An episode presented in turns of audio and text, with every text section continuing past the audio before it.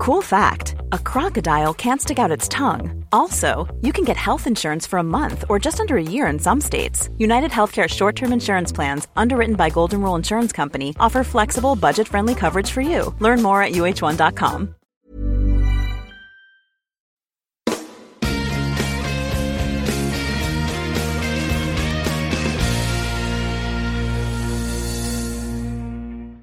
Muy bien, gracias por seguirnos acompañando. Seguimos adelante y vamos a pasar ahora a um, un paper que ha salido en, Nature como un preprint, o sea, todavía no se ha publicado el artículo, pero mm, Nature tiene también sus propios preprints, artículos que, saca cuando todavía están en fase de, edición y de correcciones, pero para ir adelantando su publicación.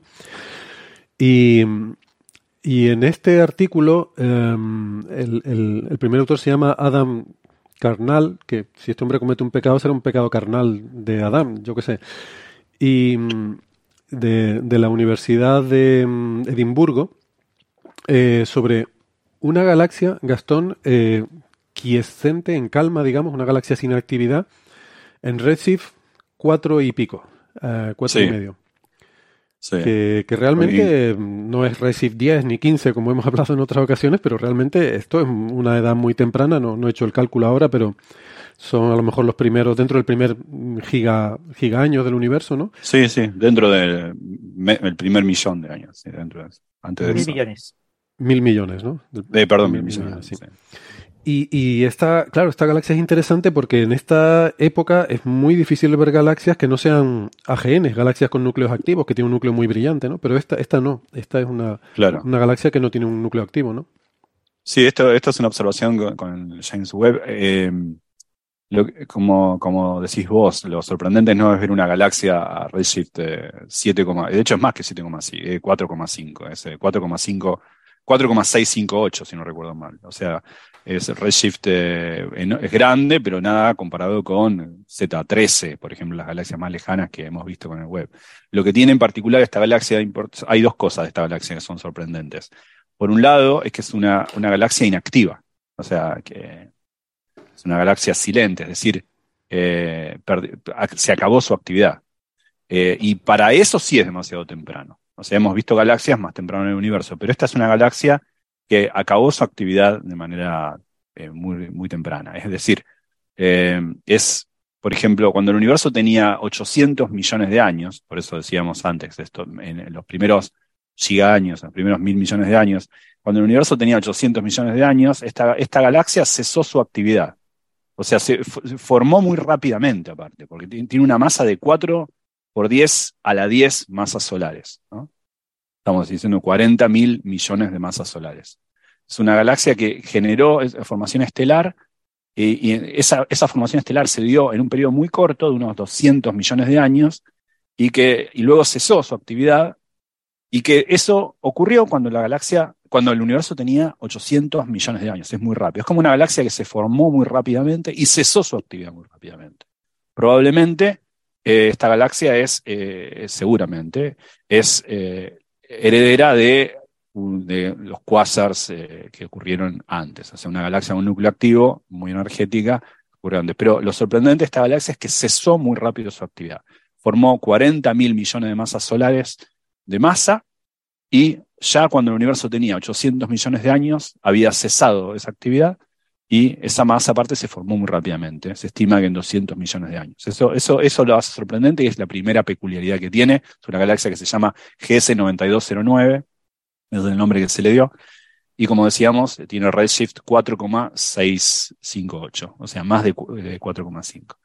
Ahora bien, eh, lo, que se, lo que se observa también de, en esta galaxia es eh, es difícil, por supuesto es una galaxia muy lejana, así que uno no puede saber con, uno puede estimar su masa, pero no puede saber cuánto de esa masa corresponde al bulto de la galaxia y cuánto no, y esto va a ser importante por lo siguiente, porque conocemos que hay una, una correlación entre la masa del bulto de una galaxia y la masa del agujero negro central, supermasivo que está en su centro. Eh, no entendemos bien esa correlación, pero sabemos que la hay. Y aparte sabemos, o tenemos mucha evidencia recientemente, de que encima esta correlación depende en el tiempo, que en el universo temprano, cuando el redshift era 4,5, como en este caso, un poco más, los agujeros negros supermasivos eran relativamente a la masa del bulto de la galaxia un poco más grandes. En este caso es notablemente más grande. Eh, recordemos, la masa de esta galaxia se estima eh, que es de 40 mil millones de masas solares eh, y asumamos, y esto lo, lo, dicen en el trabajo, asumamos que gran parte de esta corresponde al bulto de la galaxia. E, esa disociación no la podemos saber, una galaxia en este caso, muy lejana, pero si es así, esperaríamos un agujero negro supermasivo central cuatro o cinco veces más de menor masa que el que parece tener. Parece tener esta galaxia de 40 mil millones de masas solares, parece tener un, agujero negro de 0,5 o incluso 1 por mil millones de masas solares, ¿no? O sea, o 500 eh, millones de masas solares o mil millones de masas solares, lo cual es mucho en comparación a la masa que la galaxia tiene.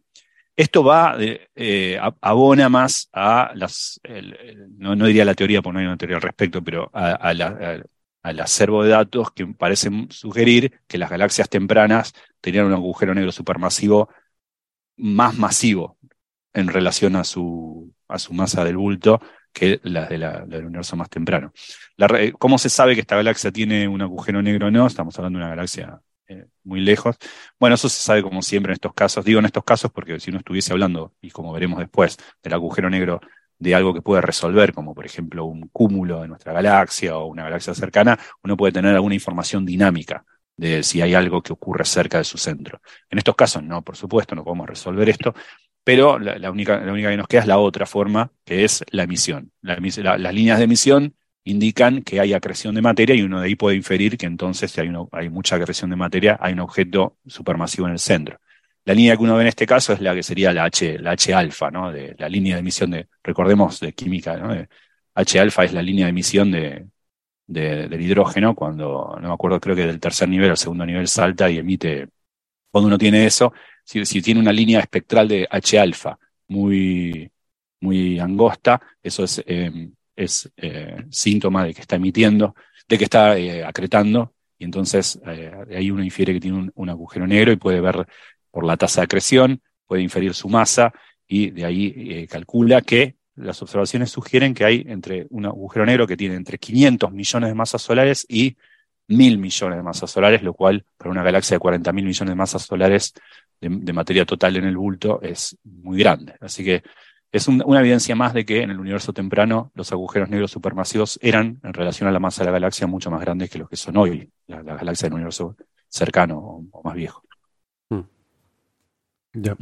De esto de la, formación de cómo se forman los agujeros negros supermasivos en las galaxias tempranas y tal, vamos a hablar un poquito más adelante también en, otro tema que, tenemos, ¿no? Para hablar de esto yéndonos a galaxias eh, no, no, lejanas, pero de las que se consideran reliquias, ¿no? Que, que pueden ser representativas, pero eso, lo comentamos luego. Hay una linda, hay esto muestra un poco, un, solo un detalle acerca de la comunicación científica. Si uno mira el, foco del artículo, los las dos observaciones son interesantes, que esta, esta galaxia ya es inactiva en el universo muy temprano y se formó muy rápido, y que el agujero negro central tiene una masa demasiado grande para el bulto de la galaxia. La segunda eh, es interesante, es curioso, pero no es tan sorprendente. La, la, primera es más sorprendente y es, de hecho, el título del artículo en Nature, el título científico, en lo que se hace énfasis. El, título es algo así como una galaxia masiva inactiva a Z, 4,658. Eh, Pero cuando salió en las notas de prensa dice un agujero supermasivo demasiado grande para la galaxia que tiene que los peda. Bueno, está bien, las dos cosas son ciertas y las dos cosas son importantes, pero cómo se hace énfasis distinto en eh, la nota de prensa y el artículo. Y eso es curioso, ¿no? Gastón, dijiste antes de la línea de H-alfa que era angosta para el disco de acreción o, ancha.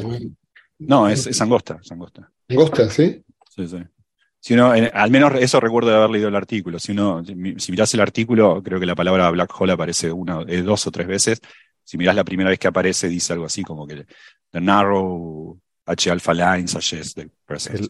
Para, los oyentes en España, eh, cuando los compañeros dicen angosta, eh, no se refiere al crustáceo, sino a estrecha, que es una línea estrecha. Sí, yo creo que es Gastón para decir que no es una línea de la emisión de la galaxia, que sería mucho más ancha porque tienes el ensanchamiento rotacional de velocidades de 400 kilómetros o 500 kilómetros por segundo de la órbita de las estrellas alrededor de la galaxia, ¿no? Em, la, línea de H alfa se puede formar también cuando tiene formación estelar, ¿no? En, tienes regiones donde hay estrellas jóvenes Y eso típicamente, no sé cómo será esta galaxia, pero una galaxia espiral es común en los brazos espirales. Entonces vas a tener en los brazos de esa galaxia los que están en la parte que está rotando, alejándose de ti, van a estar 500 kilómetros por segundo eh, desplazados al rojo y los que están acercándose hacia ti están 500 kilómetros por segundo hacia el azul, ¿no? Entonces, si, si mezclas todo eso en tu... Si no tienes suficiente resolución, te va a salir una línea muy, muy ancha donde muy muy ancha es de más a menos 500 kilómetros por segundo. Mientras que si está en la zona central, eh, en la región central justo en torno al agujero negro, entonces lo que vas a tener es solamente la emisión de, de esa región y sobre todo tendrá una anchura, pero porque está caliente aquello, a, a millones de grados a lo mejor, ¿no? Pero supongo que será que no es tan que no, que, que son, no es tan ancha la línea por esa emisión térmica como lo sería por la rotación, ¿no? Claro, puede ser en, comparación, pero me llamaba la atención porque en principio sí, yo hubiera pensado que es ancha porque... Por la, por la agitación térmica. No, no, pero... y en el disco de acreción también tenés la parte del disco que va, la que viene, el efecto mm. Doppler relativista, o sea, en general tiene un ancho, seguro. Lo, que pasa es que puede ser que sea angosta respecto a otras cosas. Sí, sí, puede ser que sea angosta respecto a lo que uno esperaría por, la, por la formación estelar en la galaxia. Ah. Sí, también debo decir que esta explicación me la acabo de improvisar ahora, mm, según hablaba Gastón, como para explicarlo, ¿no? Pero no, no sé si será correcta o no. Esto me recuerda una vez mi, mi, profesor de tesis que le fui con una gráfica de algo que crecía y no lo entendía y me dijo, ah, sí, esto es fácil de entender porque no sé qué y no sé qué. Ah, vale. Me volví al ordenador y me di cuenta que había un fallo en mi código y entonces cuando lo corregí, la nueva figura salía justo al revés, decrecía. Entonces lo llamé a mi profesor y también, tuvo una, también tuvo una explicación Exacto, esa es la gracia. Digo, mira, eh, perdona, es que me equivoqué, lo siento, estaba mal la gráfica que te enseñé, esta otra. dice, ah, pues también la puedo explicar. y me dio una explicación también coherente, ¿no? Eh, Qué grande, Basilio. Le mando un abrazo también. Bueno, em, pues nada, si quieren pasamos al siguiente tema, que eh, es un artículo, en este caso en Monthly Notices of the Royal Astronomical Society, de eh, una serie de autores. El primer autor se llama Eduardo Vitral, eh, del Instituto de Ciencia del Telescopio Espacial en Baltimore y el Instituto de Astrofísica de París. Em, y en este artículo lo que nos hablan es de que pues la presencia, una presencia oscura en el centro del cúmulo globular M4. ¿eh? Hay una, presencia oscura por ahí, Gastón, que inquieta a estos astrónomos. Esto eh, ya están tardando en sacar titulares de los que podríamos denominar. Sí. No, eh, quería, quería, quería hacer un adendum. De hecho, acá, acá José tiene razón. Tiene razón. En efecto, hay una comparación entre cuán angosta es la línea y la del H del H alfa de la que hablábamos. Y eh, en efecto, es, de hecho es al revés, lo dije mal, es mm. la presencia de una, de una eh, línea un poco más, más ancha en, la, en comparación a la línea angosta, es la que da, eh, la que sugiere la presencia de acreción y por ende del agujero negro supermasivo. Así que José tenía razón. Pues me acabo de hacer un basilio, vale. Perdón. Em, eh, pues eso, lo que decía. Podemos dejar luego en el blog eh, explicaciones para todas las posibilidades. Exacto. Por, si acaso. estas son mis explicaciones, si no les gustan tengo otras, ¿no? Tengo otras. Igual, lo mío simplemente se basaba cuando uno estudia el disco de acreción en un agujero negro, eh, que yo lo cuento, o sea, uno justamente explica la forma que tiene, que tiene cierta anchura. Lo que pasa es lo que yo me, descolocaba es el agujero negro puesto en una, galaxia, ¿no? O sea, solo tiene una, claro, claro. unas líneas de emisión que tienen un ancho. Sí, tiene sentido. Sí, es como todo con qué lo compares, ¿no? Eh, ancho o estrecho es relativo. ¿En qué, ¿En qué, ¿En qué, estábamos? ¿En qué estábamos? El cúmulo globular M4, la presencia oscura. En el contexto de este artículo, la, idea de que la línea sea estrecha o ancha es la idea, básicamente la misma idea que plantea Héctor, es que veamos básicamente la región del núcleo, del bulbo de la galaxia, o que veamos eh, toda la galaxia completa. Entonces, los modelos que plantean en este artículo, que comparan dos modelos, un modelo en el que asumen que vemos una región mucho más grande, no solo lo que es el bulbo, y ese modelo funciona peor y ajusta mejor las observaciones, asumir que la galaxia es mucho más compacta y que básicamente está dominado lo que vemos por el bulbo. De ahí que ese modelo le llaman el modelo de línea H alfa eh, delgada. Venga, el cúmulo globular M4. Claro, sí, es un paper del de, 23 de mayo, de ahora hace poco, hace una semana, y que salió en Monthly Notice. Es el, autor principal es Vitral. Y es, ese M4 es un, este, cúmulo. Eh, es un artículo que se ha compartido mucho en internet. Podríamos decir que se ha hecho vitral. Sí, sí. se ha neutralizado. Vale. Ya. Bueno, eh, es, es, un cúmulo, es un cúmulo de, que queda a unos 7200 años luz de acá. Se llama Messier 4 o M4. Es un cúmulo que, es interesante, si lo ven es muy bonito, es una foto bastante conocida, que es una linda, es un, de vuelta, un cúmulo hegemónico, es un, hermoso cúmulo, no sé. que, tiene, no sé, es, un, cúmulo, bastante estudiado porque tiene varias estrellas variables. Bueno, con observaciones de Gaia y también de Hubble, eh, lo, que, lo que estudiaron es la, la y bueno, y modelos, ¿no? Pues hay un, análisis de datos con Monte Carlo. Eh, lo que estudiaron es las, los movimientos isotrópicos, es decir, que van en todas las direcciones por igual, en, el, en el centro del clúster, del cúmulo, del cúmulo globular, de un montón de galaxias, en una región de unos 3.000 un poco más de 3.000 unidades astronómicas. Eso es como 0,015 megaparsec o algo así. Eh, una región pequeña, ¿no? unas 3.000 unidades astronómicas. Miraron, eh, estudiaron, hicieron análisis de Monte Carlo numérico de, eh, de la, el movimiento de las estrellas ahí. Entonces, lo que, lo que, lo que se sabe, lo que se, lo que se infiere, en realidad el, estudio del movimiento es mucho más grande que esa región 3.000 unidades astronómicas. Pero lo que se entiende es que hay una concentración de algo oscuro, más o menos en una región, 3.300 unidades astronómicas, que es muy difícil saber si se trata de estrellas, una, concentración de estrellas que no emiten mucho, o probablemente de un eh, agujero negro de masa intermedia. ¿eh? Recordemos que un agujero de masa intermedia, primero, eh, si es un agujero, es, decir, uno estudia, la idea es la siguiente, uno estudia el movimiento de estrellas cerca del, centro de la región central de, M, 4 del cúmulo este, entonces uno eh, intenta discriminar por esas rotaciones, ese análisis estadístico de las velocidades isotrópicas, de los movimientos isotrópicos en todas las direcciones por igual, de las velocidades de las estrellas, intenta inferir si esa concentración se debe a una acumulación de estrellas que no vemos por diferentes razones, emiten mucho, o eh, si toda esa, concentración de masa que parece estar dominando esa, esa, dinámica en el centro de M4 se debe a una fuente puntual. En ese caso, por una cuestión compacta, si es muy compacta, sería un agujero negro. Un agujero negro se estima, la estimación no es muy buena, es un análisis estadístico, hay mucho error, pero de unas podría ser 800 masas solares. 800 masas solares, pero el error es de 300 masas solares, enorme. Puede ser 1200 masas solares, puede ser 500 masas solares. ¿Por qué? Porque esto depende, depende de cómo, bueno, primero hay un análisis estadístico, ya dije usa Monte Carlo. Por otro lado, hay, un, errores sistemáticos en esta medición, pero por otro lado, eh, también depende de cómo consideras vos que es la distribución. Hay, como varios, varias, varias fuentes de error si uno, uno analiza cómo hicieron esto. Pero podría tratarse, no son muy enfáticos con esto porque no, no hay, no, como digo, ¿no? Es 800 masas solares con un error de 300 masas solares. Pero sería un, pero, perdón, déjame, porque creo que ese, punto es interesante. Es, el tipo de cosas que a veces la gente critica de la astrofísica, que tiene errores muy grandes, ¿no? Como tú bien dices, hombre, 800 más menos 300 parece una barbaridad y una cosa inútil, pero no lo es. Porque cuando tú tienes una ciencia en la que tienes una variación tan grande de órdenes de magnitud, a veces el que tengas una cantidad con una cierta barra de error grande, eh, te da mucha información, porque está acotando mucho, o sea, lo importante de una barra de errores es cuánto te acota la medida respecto a todo el posible espacio de parámetros, ¿no? Entonces, los agujeros negros pueden ser de una masa solar o de decenas de millones de masas solares. Entonces, en todo ese rango tan grande que tú me digas que está en 800 más menos 300, me está acotando mucho. Eh, claro, claro, claro. sí, sí. Y en realidad hay que, porque es, justo en lo que tú estás diciendo es, es, de los de la masa intermedia que son los que no se conocen.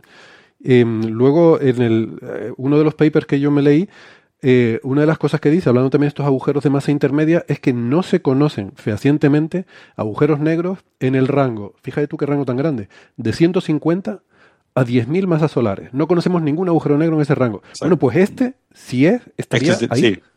Sí, no es el único candidato, pero sí, pero es cierto eso y es verdad. Eh, las barras de errores hay que centrarlas en el universo de las posibilidades no en el valor de que, en el valor que reporta, digamos. Porque en efecto, podría ser, por ejemplo, la concentración de una, una no sé, qué sé yo, eh, 4.000 masas solares o algo así, y no es el caso.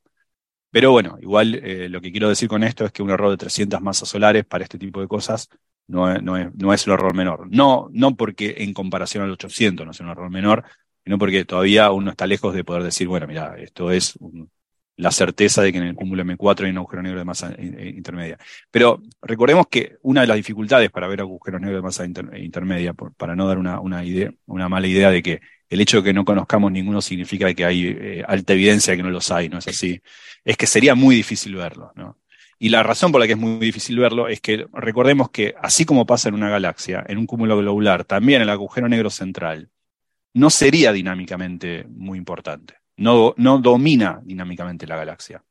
Entonces, es decir, no es que nosotros vemos un cúmulo que no entendemos cómo se mueve, ah, entonces porque hay un agujero negro en el medio. No, el, agujero negro es muy masivo comparado con una estrella, pero irrelevantemente masivo comparado con una galaxia o con el cúmulo. Mm. Entonces, por eso es que uno ahí tiene que ver, tiene que ver la dinámica de lo que pasa muy en su centro. Es, es dinámicamente importante para lo que pasa en su cercanía, pero no para, para el cúmulo. Por lo general, si uno, si uno eh, las cotas eh, eh, estándar de masas de agujeros negros y demás intermedias se dan así. Uno conoce cúmulos, sabe que su dinámica no, no, está gobernada por algo que ocurre en su centro, más o menos entonces del 10%, eh, no hay un agujero negro de masa intermedia en su centro que sea de masa superior al 10% de la masa del, del, clúster. Ese es el tipo de cotas que uno hace para agujeros negros de masa intermedia.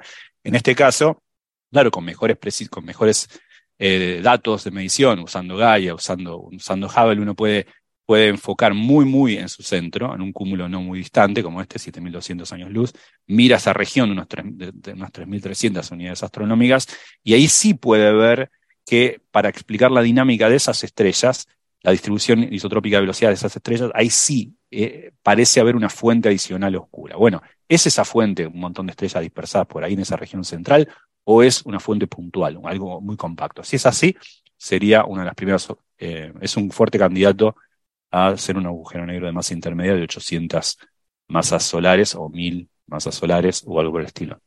Eh, ese es un, es un poco, un poco el, resumen, digamos, de este trabajo que también salió publicado, dijimos, Monthly Notice, ¿no? Sí, Monthly Notices. sí.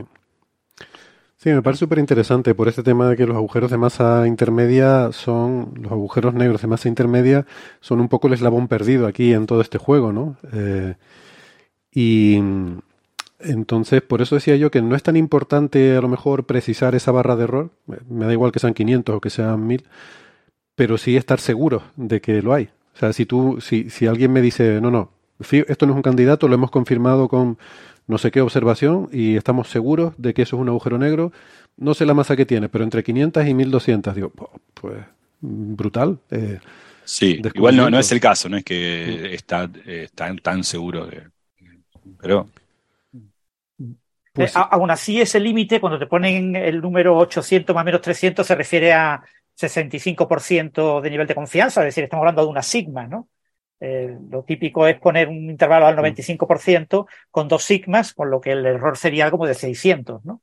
Aún así, incluso si el error fuera 600, 800 menos 600 son 200, que está por encima de esos 150 que ha comentado esto y, por lo tanto tiene interés eh, como posible candidato. ¿no? Otra cosa es que las evidencias observadas son flojas y, y es posible que se puedan explicar de otra manera, ¿no? Eh, con alguna agrupación, yo qué sé, pues de estrellas de neutrones o de otros. Estrellas neutrones, por ejemplo. Mm. Mm. Suele ser el, el, impostor de agujero negro, ¿no? Eh, sí, lo que es difícil de separar. Mm. Sí, uno no, uno no puede no puede no puede engañarnos en un agujero negro supermasivo, pero en esto, en esta de los casos. Pues siguiendo con el tema de estos agujeros negros intermedios, eh, hay un articulito que no sé si han tenido ocasión de leerlo, yo, yo le estuve echando un vistazo que salió en Astrophysical Journal Letters. Eh, en realidad hay, hay dos que quería comentar, porque además me, me gusta cómo ilustra el, el, debate científico, ¿no? El que eh, un grupo dice una cosa y otro dice lo contrario y aquí lo hemos eh, ilustrado incluso eh, dentro de, de, nuestros colaboradores y de nuestro equipo, ¿no? Como a veces pues se publican artículos con argumentos y otros con contraargumentos y refutaciones y demás. Y lo que le decimos siempre, Eh, hay que esperar eh, cualquier descubrimiento a que sea confirmado por grupos independientes antes de poder decir que es un descubrimiento. No caigamos en esos titulares amarillistas de eh, descubren que tal cosa, ¿no? Bueno, pues como digo, un artículo en Astrophysical Journal Letter que se publicó en abril. El, el, primer autor se llama Michael Reeve de ¿De dónde es? Del, de la Universidad de... Uh, ¿Dónde? Ah, sí, la Universidad George Mason en, en, Virginia, en Estados Unidos.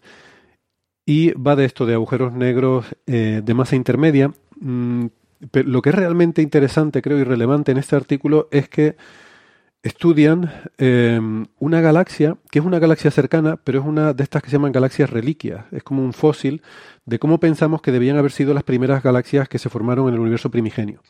Son galaxias enanas, eh, muy pequeñas, de baja metalicidad, eh, y son galaxias que están muy poco evolucionadas. ¿no? Entonces, este es un caso de una de estas galaxias que tiene pues, un número de catálogo en el Survey Sloan, ¿no? el eh, SDSS-J0944-0038. E, esta es la versión resumida del nombre, en realidad el, nombre es más largo porque bueno, es básicamente las coordenadas de, la galaxia.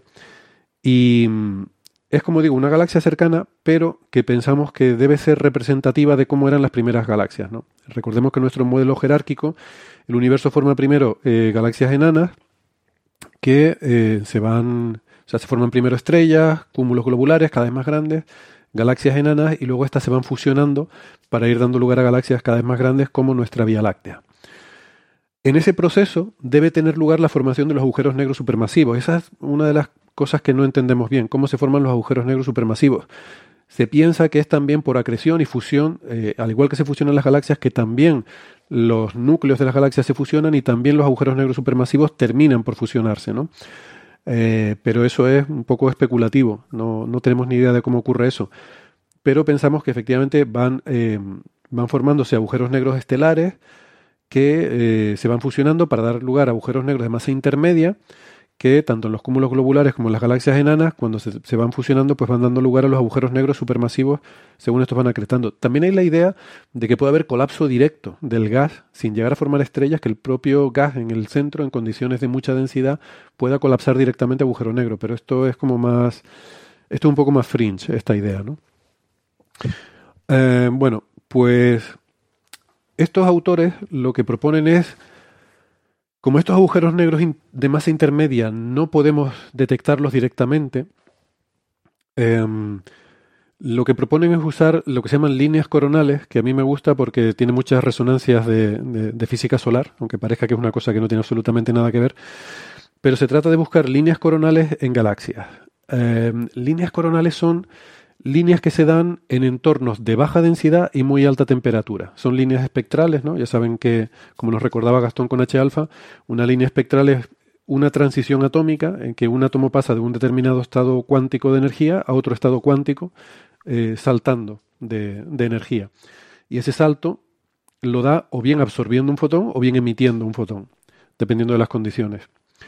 Normalmente las líneas que vemos en las estrellas son líneas de absorción, porque tenemos un plasma caliente, denso, y el átomo absorbe el fotón que le llega de la parte baja de la estrella. ¿no? Pero hay otras situaciones, en, situaciones que se llaman nebulares en astrofísica, como tú tienes una nube muy poco densa, una nebulosa planetaria, eh, brilla, ¿no? refulge con unos colores muy bonitos, y eso se debe a que primero ha habido una excitación de los átomos que les ha llegado un fotón ultravioleta y los ha subido eh, un montón la energía, pero ese fotón ultravioleta nosotros no lo vemos, con lo cual eh, eso está fuera de nuestra... Eh, lo, ilumina una estrella central, por ejemplo, muy caliente, entonces lo, sube a un nivel muy alto y, y, una vez que está excitado, los átomos tienden a desexcitarse, ¿no? a volver a la mínima energía eh, como las personas, uno tiene la mínima energía, y se desexcitan emitiendo, ¿no? bajando eh, progresivamente diferentes escalones y emitiendo fotones en esos escalones, y ahí esos fotones sí que son visibles porque son, puedes, puedes hacer dos, tres, cuatro escalones que entre todos tienen que sumar la misma energía que el fotón ultravioleta, porque tienes que volver a... Eh, o sea, es la misma energía la que, la que bajas que la que subiste, ¿no? Pero la has dividido en una serie de fotones que entonces ya están en el visible y están en diferentes colores, diferentes... Bueno, vale. Eso se llaman líneas de emisión. Son las líneas que se forman cuando el átomo de, de estar excitado se desexcita y lo hace emitiendo fotones. Vale. Pues esas líneas de emisión se dan sobre todo en entornos donde la densidad es baja, pero las temperaturas son altas, porque tienes esa, esa luz ultravioleta que excita los átomos y al ser baja la densidad, al átomo no le da tiempo de... de porque, eh, olvidé decir esto, en entornos de mucha densidad los átomos lo que pasa es que colisionan entre ellos y se desexcitan colisionalmente y, reparten la energía em, en, una, en una distribución térmica, digamos, ¿no? Eh, Térmica quiere decir que, la, energía que tienen los átomos depende básicamente de cómo van chocando unos con otros y se van repartiendo la energía y se establece un equilibrio de la energía de los átomos según la temperatura que tienen. Pero si las densidades son muy bajas, al átomo no le da tiempo de chocar con otro para quitarse esa energía de encima y entonces la termina emitiendo como un fotón. Entonces, en esas son las condiciones en las que tenemos líneas de emisión y mm, líneas coronales, igual que pasa en la corona solar, son entornos donde tienes muy poca densidad y temperaturas muy altas de millones de grados. Eh, las estrellas, como el Sol, tienen una corona, los agujeros negros también tienen corona, porque el agujero negro no, no, vive solo en el mundo, sino que tiene, tiene un disco de acreción, tiene un entorno alrededor, tiene un campo magnético, y los campos magnéticos tienden a generar coronas por el mismo eh, proceso que, que lo hace el Sol. Entonces, total, que me estoy liando mucho. En torno a un agujero negro esperamos que haya una corona, que es una zona de alta temperatura, baja densidad, y eh, al igual que en la corona del Sol, vamos a tener emisión de líneas coronales. Entonces, estos eh, investigadores lo que hacen es coger, en un artículo anterior, habían hecho un cartografiado buscando en el, en el, el survey este, en el, el cartografiado de Sloan, que es un cartografiado de todo el cielo, tiene imágenes de todo el cielo en diferentes filtros y además tiene espectros en casi todos los en casi todas las estrellas y galaxias de muchas partes del cielo. O sea, hay una muestra estadística enorme de espectros de galaxias.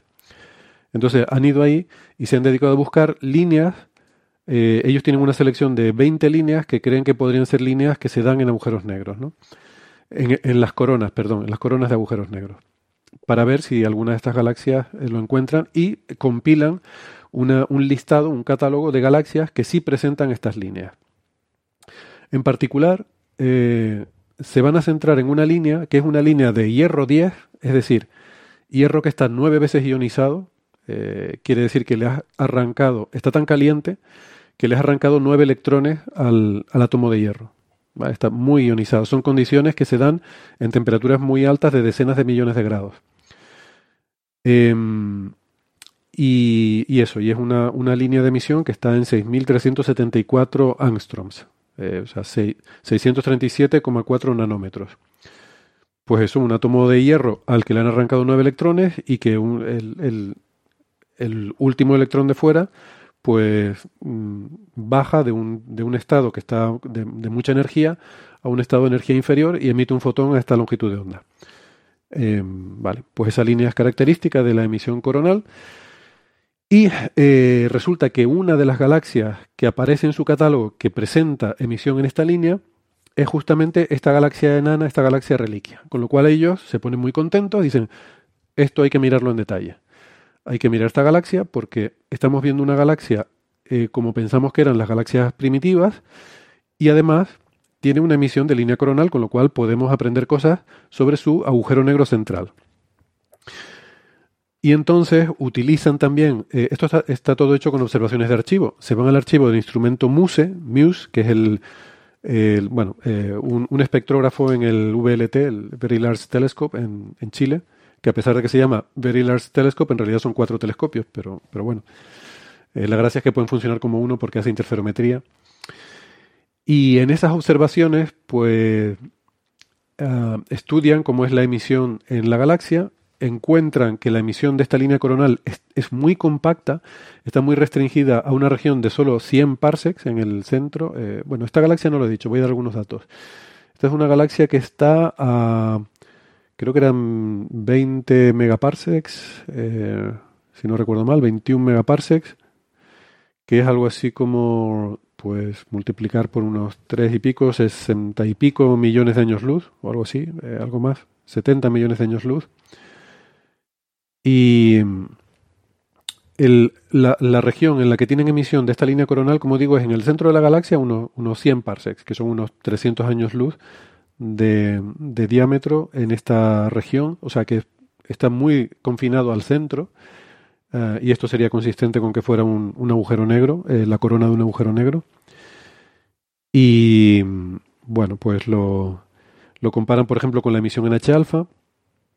Eh, la conclusión a la que llegan es que eh, se trata de. Bueno, luego, luego, digo la conclusión a la que llegan.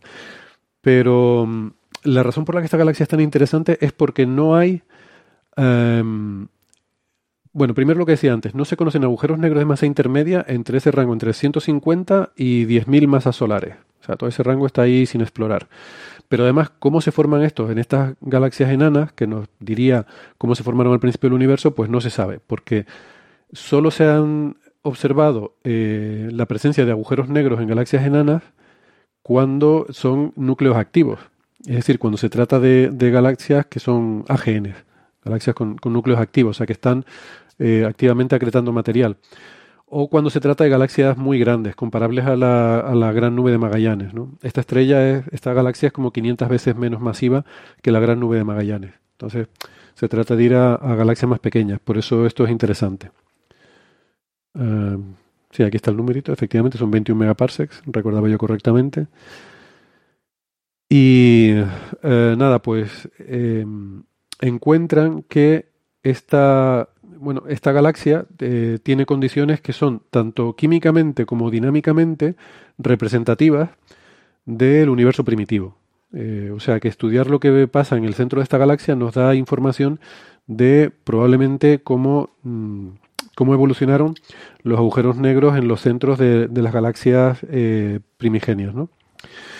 Entonces, bueno, la conclusión a la que llegan es que la emisión que observan tanto en H-alfa como en esta línea coronal se puede ajustar a un modelo con un agujero negro central de 3.150 masas solares. O sea que tendríamos un agujero negro justo en ese rango de agujeros negros de masa intermedia y sería un poco ese eslabón perdido en el proceso de formación de agujeros negros eh, supermasivos en, eh, en, los procesos de, de fusiones de galaxias. Además, la emisión es consistente tanto la que se observaba en el survey de Sloan como la que luego encontraron en el VLT. Y estas observaciones están separadas 19 años lo cual implica que esa emisión ha estado ahí consistentemente durante 19 años. Eh, y, y, esto, bueno, para empezar nos ayuda a descartar, porque una posibilidad podría ser que hubieras pillado una supernova y que estuvieras viendo una emisión de la nebulosa alrededor de una supernova en ese momento y que fuera, claro, una supernova tan brillante que puede provocar una emisión visible en, en el fondo de la galaxia, ¿no? Pero no sería el caso porque 19 años no podría, no podría ser de una supernova. Bueno, tendrías que tener la potra de que hayas pillado una supernova en, el, en la primera observación y 19 años más tarde eh, otra vez otra supernova, pero no, no tendría mucho sentido. Y, y, ese es un poco el, el, lo que concluye este artículo, que está eh, muy bien, todo muy interesante. Eh, como digo, nos habla de este eslabón perdido y de la evolución de las primeras galaxias, pero... Claro. Estás enrollado muchísimo para llegar al pero. Claro. Para ver cuánto llega. Bueno, es que realmente me, me, parecía bonita toda la historia del por qué es interesante estas galaxias, esta sí, galaxia en concreto sí. y el estudio de todo esto, ¿no? O sea, la, la, introducción, digamos, al tema.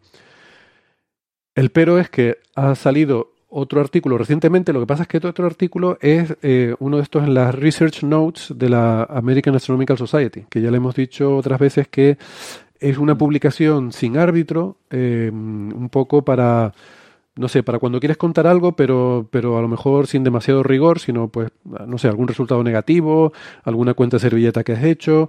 Alguna cosa de marcianos. Eh, ah, eh, con lo cual, cuando descubres una nave nodriza en el sistema solar, alguna cosa así, pues lo mandas aquí, ¿no? Y entonces ha salido un artículo en una de estas Research Notes de Herens et al. Y es que me hace mucha ilusión porque el et al incluye a Ana Monreal Ibero, una investigadora que está ahora en, en, Leiden, en Holanda, pero que estuvo aquí en el Instituto de Astrofísica. De hecho, esta fue alumna mía en la carrera. Una época, cuando yo hacía el doctorado, que estuve una época dando clases en, la universidad, ayudando al profesor titular eh, en la asignatura de cálculo numérico.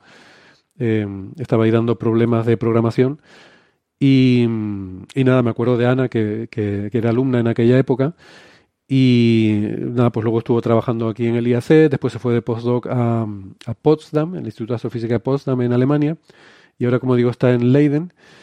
Y, y, es una de las coautoras de esta nota en la cual, esto me, me parece muy pertinente, pues advierten que esta línea que, que han observado, eh, esta línea coronal en la que se han basado Riff eh, et al para su descubrimiento, dicen, ojo, porque esta línea se puede confundir con una línea de silicio 2, eh, que realmente el asunto, el, asunto es que hay un doblete, eh, hay dos líneas de silicio 2 que están, una en 6347 y otra en 6371. Les recuerdo que la línea coronal era 6374.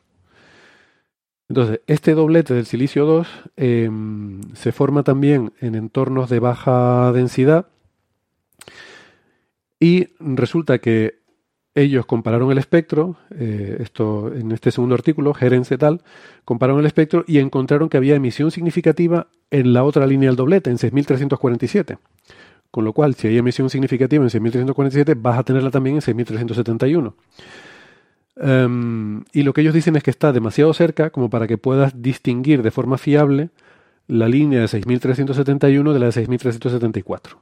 De hecho, en los cálculos que ellos presentan aquí, les sale que ajusta mejor el modelo, asumiendo que lo que estás viendo es realmente el doblete del silicio 2, que no que estés viendo la línea coronal. Entonces lo que dicen es que ellos piensan que no han detectado esa línea coronal, que lo que han visto es la contaminación de la línea de silicio 2, y que ojo, porque eso también podría ser cierto de, toda la, de todo el catálogo anterior que habían hecho, basándose en datos del Sloan, que tampoco tiene una resolución espectral muy grande y que, y que puede haber esa confusión aquí. Claro, esto es un problema habitual. Eh, a veces hablamos de las líneas espectrales como si solo hubiera una en cada sitio y estuvieran todas muy bien separadas, pero es verdad que hay veces que tienes una superposición. En un espectro tienes todas las líneas de todos los elementos, en todos los estados de ionización, todas las posibles transiciones, todo ahí mezclado. Eh, es cierto que normalmente no todos los estados de ionización son relevantes, porque hay, según la temperatura que tengas, hay uno que es el que domina, en fin, pero sí que pueden darse situaciones en las que tengas mezclas de líneas espectrales y tienes que tenerlo en cuenta y te puede te puede jugar una mala pasada en cuanto a que a que tengas contaminación de una línea en otra y te haga confundirte, ¿no?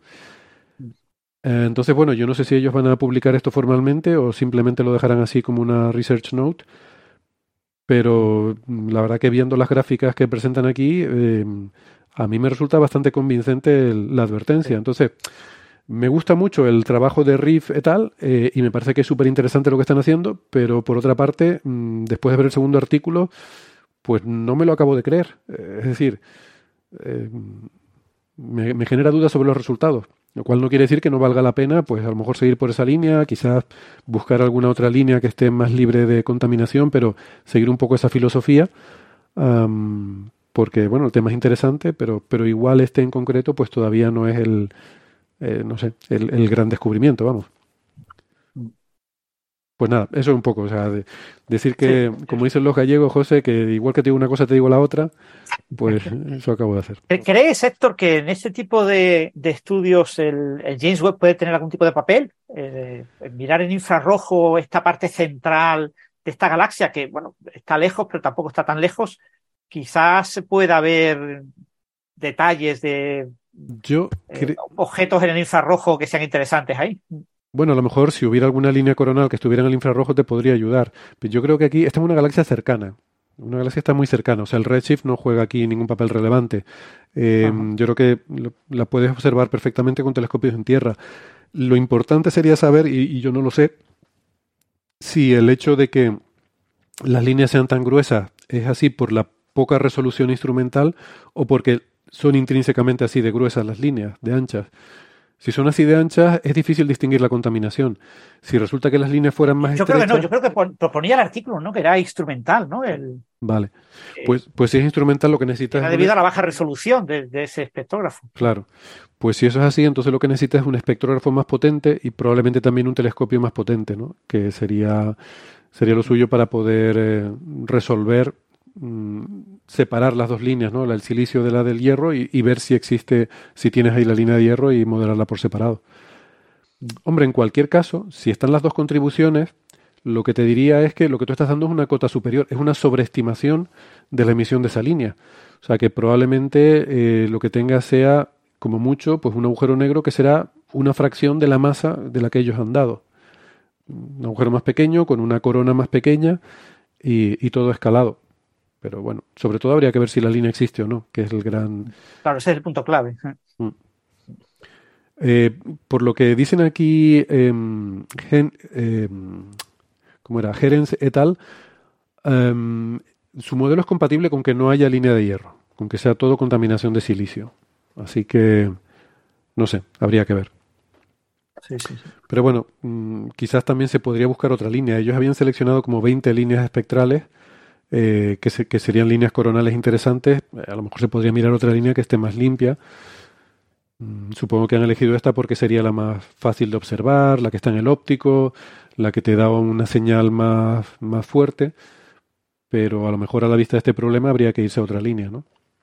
También esto, otra, otra lección, que es también lo que decíamos cuando la polémica con el fosfano, es que siempre conviene tener varias líneas espectrales, no una sola. A la hora de, cuando vas a decir algo muy fuerte, muy contundente, por lo menos verlo en dos o tres líneas espectrales para evitar este tipo de problemas, ¿no? Bueno. El espectro, el espectro eh, cuando uno mire, cuando uno dice que el espectro identifica completamente el, al, átomo, es si lo tienes completo, ¿no? O sea, es como un código de barras completo, sí, pero si miras una línea del código de barras puede ser de muchos. Claro.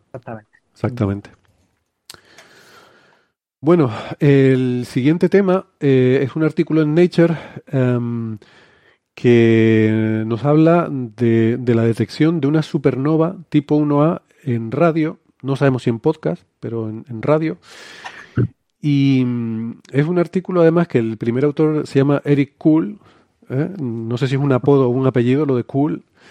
Eh, y que por cierto nos decía nuestro amigo Ángel López Sánchez, Lobo Rayado, que, lo conoce, que fue alumno suyo incluso, ¿no? Eric Cool. Ah.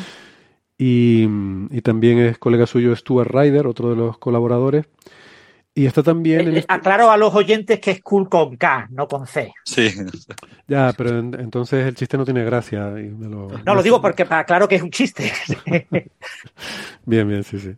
Buena, buena aclaración. Em, está también como coautor Miguel Pérez Torres del Instituto de Astrofísica de Andalucía, que em, los oyentes más veteranos de nuestro podcast quizás lo recuerden porque en 2018 lo entrevistamos en el episodio número 168 a cuenta de un trabajo en Science que, habían publicado en su grupo sobre una disrupción de marea de, una estrella por un agujero negro. y bueno, en este caso, Gastón, pues nos trae un, artículo muy interesante, ¿no? Que, tú te has leído, creo, sobre, sobre la detección de una supernova tipo 1A en, en radio, ¿no? En longitudes de onda de radio. Sí, sí, es una supernova que de, 2020, que se llama SN 2020, EYJ, es una supernova. Lo, interesante de esto es una supernova tipo 1A. La supernova tipo 1A, recordemos, eh, digo, recordemos del episodio anterior que hablábamos de supernova tipo 2, pero hicimos una nota al pie para hablar un poco de las clasificaciones. La supernova tipo 2, de las que hablamos la vez pasada, son estas supernovas de lo que se llama por el colapso del, core, del núcleo que directamente es una estrella muy masiva, pues muy masiva pues, pues, es un amplio eh, rango entre 8 masas solares y 40 o 50 masas solares, que colapsa sobre sí misma debido a que cuando agota su combustible nuclear, lo que genera la, digamos, la, la estabilidad, la presión que compensa la gravedad, esas reacciones termonucleares se agotan, bueno, la estrella colapsa. La supernova tipo 1, de la que hablamos ahora, eh, como digo, eh, esta SN 2020 EYJ es una, una, supernova tipo 1A. Eso significa, es distinto. Por lo general, es un sistema binario. Digo por lo general, hasta donde sabemos son sistemas binarios, pero en principio el mecanismo se podría dar de otra manera también. ¿Qué mecanismo? Que esto se ve una estrella que acreta materia de una compañera, esa acreción le da, le da mucha masa y eso termina en la, en la explosión de supernova. Es un mecanismo distinto, son las supernovas que, de las que hablamos tantas veces cuando hablamos de candelas cósmicas para medir, para hacer una escala cosmológica, porque tienen un brillo que conocemos bien, una, una, relación entre, entre bueno, el brillo y la, relación entre la luminosidad y, su corrimiento al rojo nos permite hacer una escalera entre eh, dónde está y a qué velocidad se aleja de nosotros. Entonces, estas, estas supernovas tipo 1A eh, típicamente no emiten en, radio. No emiten en radio. Emiten, las supernovas emiten un montón de cosas, no emiten neutrinos, eh, espectro electromagnético, mucha frecuencia, pero no emiten mucho en radio. Eso tiene que ver con qué le pasa alrededor. Es decir, la ausencia de emisión en radio era tomado como explicación de, eh, de que el medio, el medio donde ocurre esta, esta explosión es bastante limpio. Entonces la detección se suponía que tenía que eh, se tenía que observar este tipo de, de, observaciones de emisiones en radio en supernovas tipo 1A. ¿Por qué? Porque un escenario posible es que la estrella que le está donando materia en el sistema binario a, la, a la, otra, eh, recordemos un sistema binario donde una le roba materia y excreta materia de la otra estrella, esta podía ser muy, muy rica en hidrógeno, en, perdón, en helio, y entonces eso, eh, en ese escenario, si uno, si uno analiza todo lo que pasaría en la explosión de supernova, en un medio en el que está inundado de helio, que es donado por la, por la otra estrella, eso tendría que emitir en radio.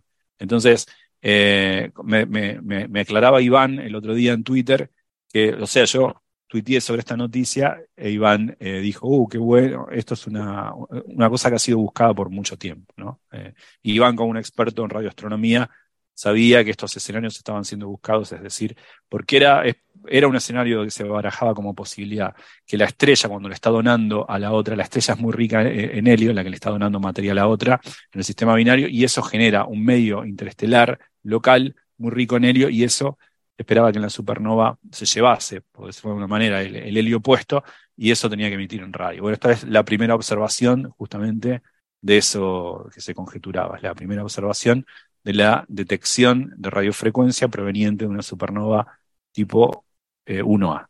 Eh, eh, así que bueno, eso, es un poco el, resultado cool de la semana.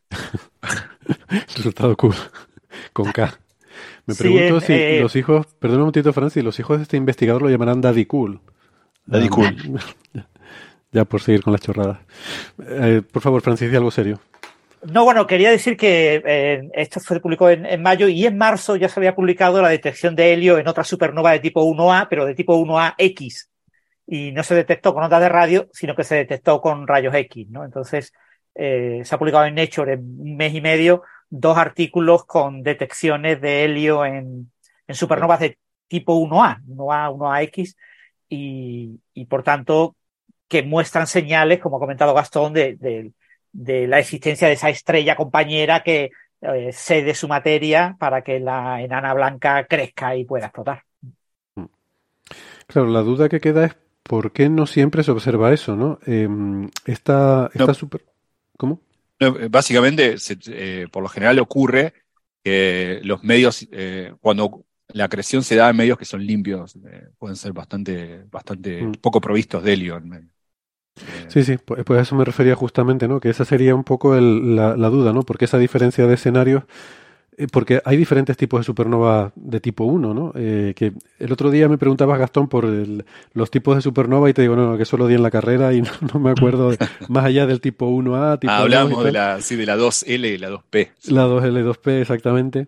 Eh, porque claro, de estas, por ejemplo, de las 1A están las que presentan líneas de helio, las que no presentan líneas de helio, pero sí de hidrógeno, las que presentan líneas de helio y de hidrógeno, eh, según el espectro ¿no? que, tengan. Que eso tiene que ver eh, sobre todo con el entorno en el que están, como dices tú, ¿no? el entorno en el que explotan, porque luego ese, el, ese material expulsado por la supernova a alta velocidad se topa con el entorno, que, es el, medio que hay alrededor, que, está siendo eh, expulsado por la estrella compañera. Entonces, claro, esta supernova, por ejemplo, es una, supernova que ya mostraba líneas de emisión de helio, pero no líneas de hidrógeno. Entonces, esto, ya te indica que es un escenario en el cual en el entorno de la enana blanca ya hay un, ya hay un medio rico en helio, ¿no? pero no siempre es así. hay, otros escenarios en los que no ocurre así y bueno, eh, no sé, que, que, parece, da la impresión de que hay toda una casuística aquí, ¿no? Que hay toda una familia, diferentes tipos de supernovas que estamos empezando a vislumbrar un poco las diferencias entre unas y otras. Por ejemplo, aquí ya sabemos, parece que está bastante claro, es una enana blanca y una estrella, entre comillas, normal, es una estrella de helio, parece. Sí, rica en helio. Sí. Mm, rica en helio. Esto ocurre, eh, igual podemos comentarlo un poco, ¿no? La, a ver, todo en el universo es rico en hidrógeno. Entonces, ¿por qué una estrella se va a quedar de repente rica en helio? ¿Qué le pasa al hidrógeno? Pues pasan varias cosas. Lo primero es que es expulsado al, al medio interestelar por sus vientos y la estrella en sus fases finales de evolución va haciendo como capas, ¿no? Donde eh, va formando, eh, según agota el, el, helio en el núcleo, ¿no? Pues te queda un núcleo a lo mejor de carbono, eh, oxígeno, y empieza a quemar helio en una capa alrededor, y encima de esa capa que quema helio hay una capa quemando hidrógeno. Entonces la estrella se queda como una capa de cebolla, ¿no? Con diferentes, con diferentes capas. Entonces si pierde mmm, capas exteriores, pues va quedando expuesta la zona más interior. Entonces hay estrellas que han perdido su envoltura, que es rica en hidrógeno, y se les queda expuesta la zona que hay debajo, que es rica en helio. Eso es una, una posibilidad.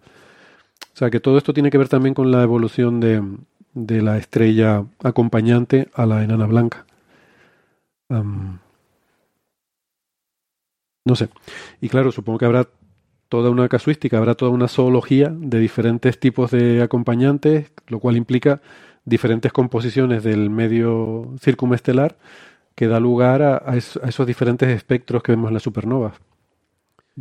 Lo que no sé si eso alterará de alguna forma, pues yo creo que cuando las usamos para cosmología, las supernovas de tipo 1A, se mezcla todo en el mismo saco, ¿no? Son todas candelas estándar, pero a lo mejor. Claro, se supone que la clave es el, el pico de luminosidad y, y, la tendencia a la caída, ¿no? El, digamos, la ley de potencias que, que, sigue la caída de la luminosidad. Que eso puede ser, entre comillas, parte independiente del medio. Lo que pasa es que ahora que estamos eh, obteniendo muchos detalles eh, sobre el espectro y sobre lo, lo que pasa en ese medio, eh, puede que estos detalles sean, por ejemplo, detalles oscilatorios, que hagan oscilar esa curva, ese patrón, y entonces te engañan la, la altura. Porque si tienes una, una curva que, que, no oscila, tienes claramente un máximo, pero si tienes una curva que oscila, es donde pones el máximo.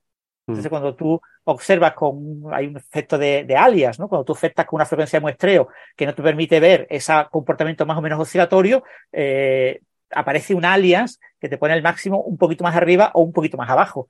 Y cuando estamos hablando de medidas de muy alta precisión, eh, ese pequeño cambio puede ser relevante.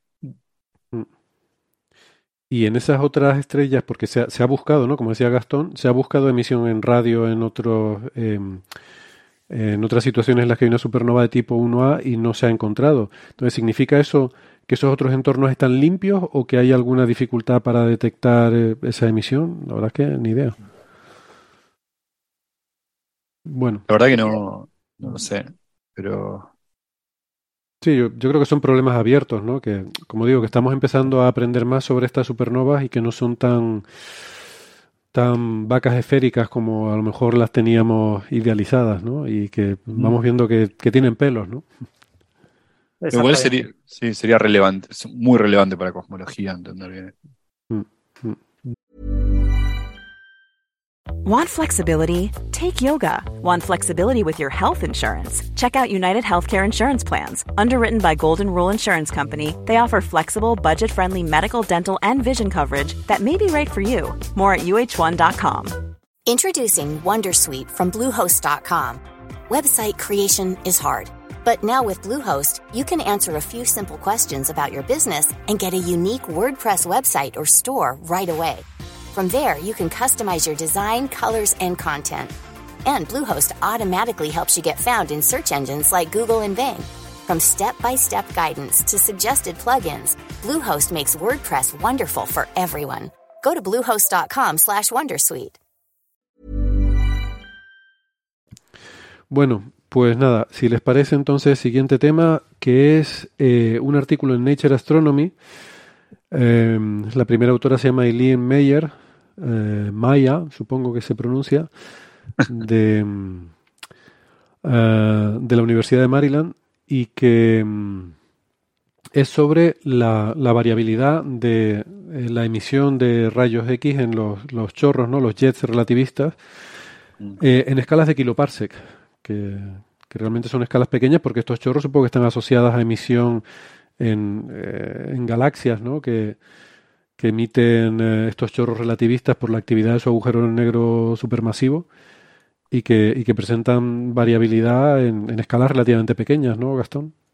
Sí, son, son, eh, son fuentes eh, extragalácticas que, como, como sabemos, los, los, agujeros negros emiten estos, estos jets, que son jets de, de, partículas, digamos, de, partículas muy, muy energéticas, que, que son bastante complicados porque hay cierta, primero que hay una suerte de estratificación eh, superficial en los jets, no son totalmente homogéneos.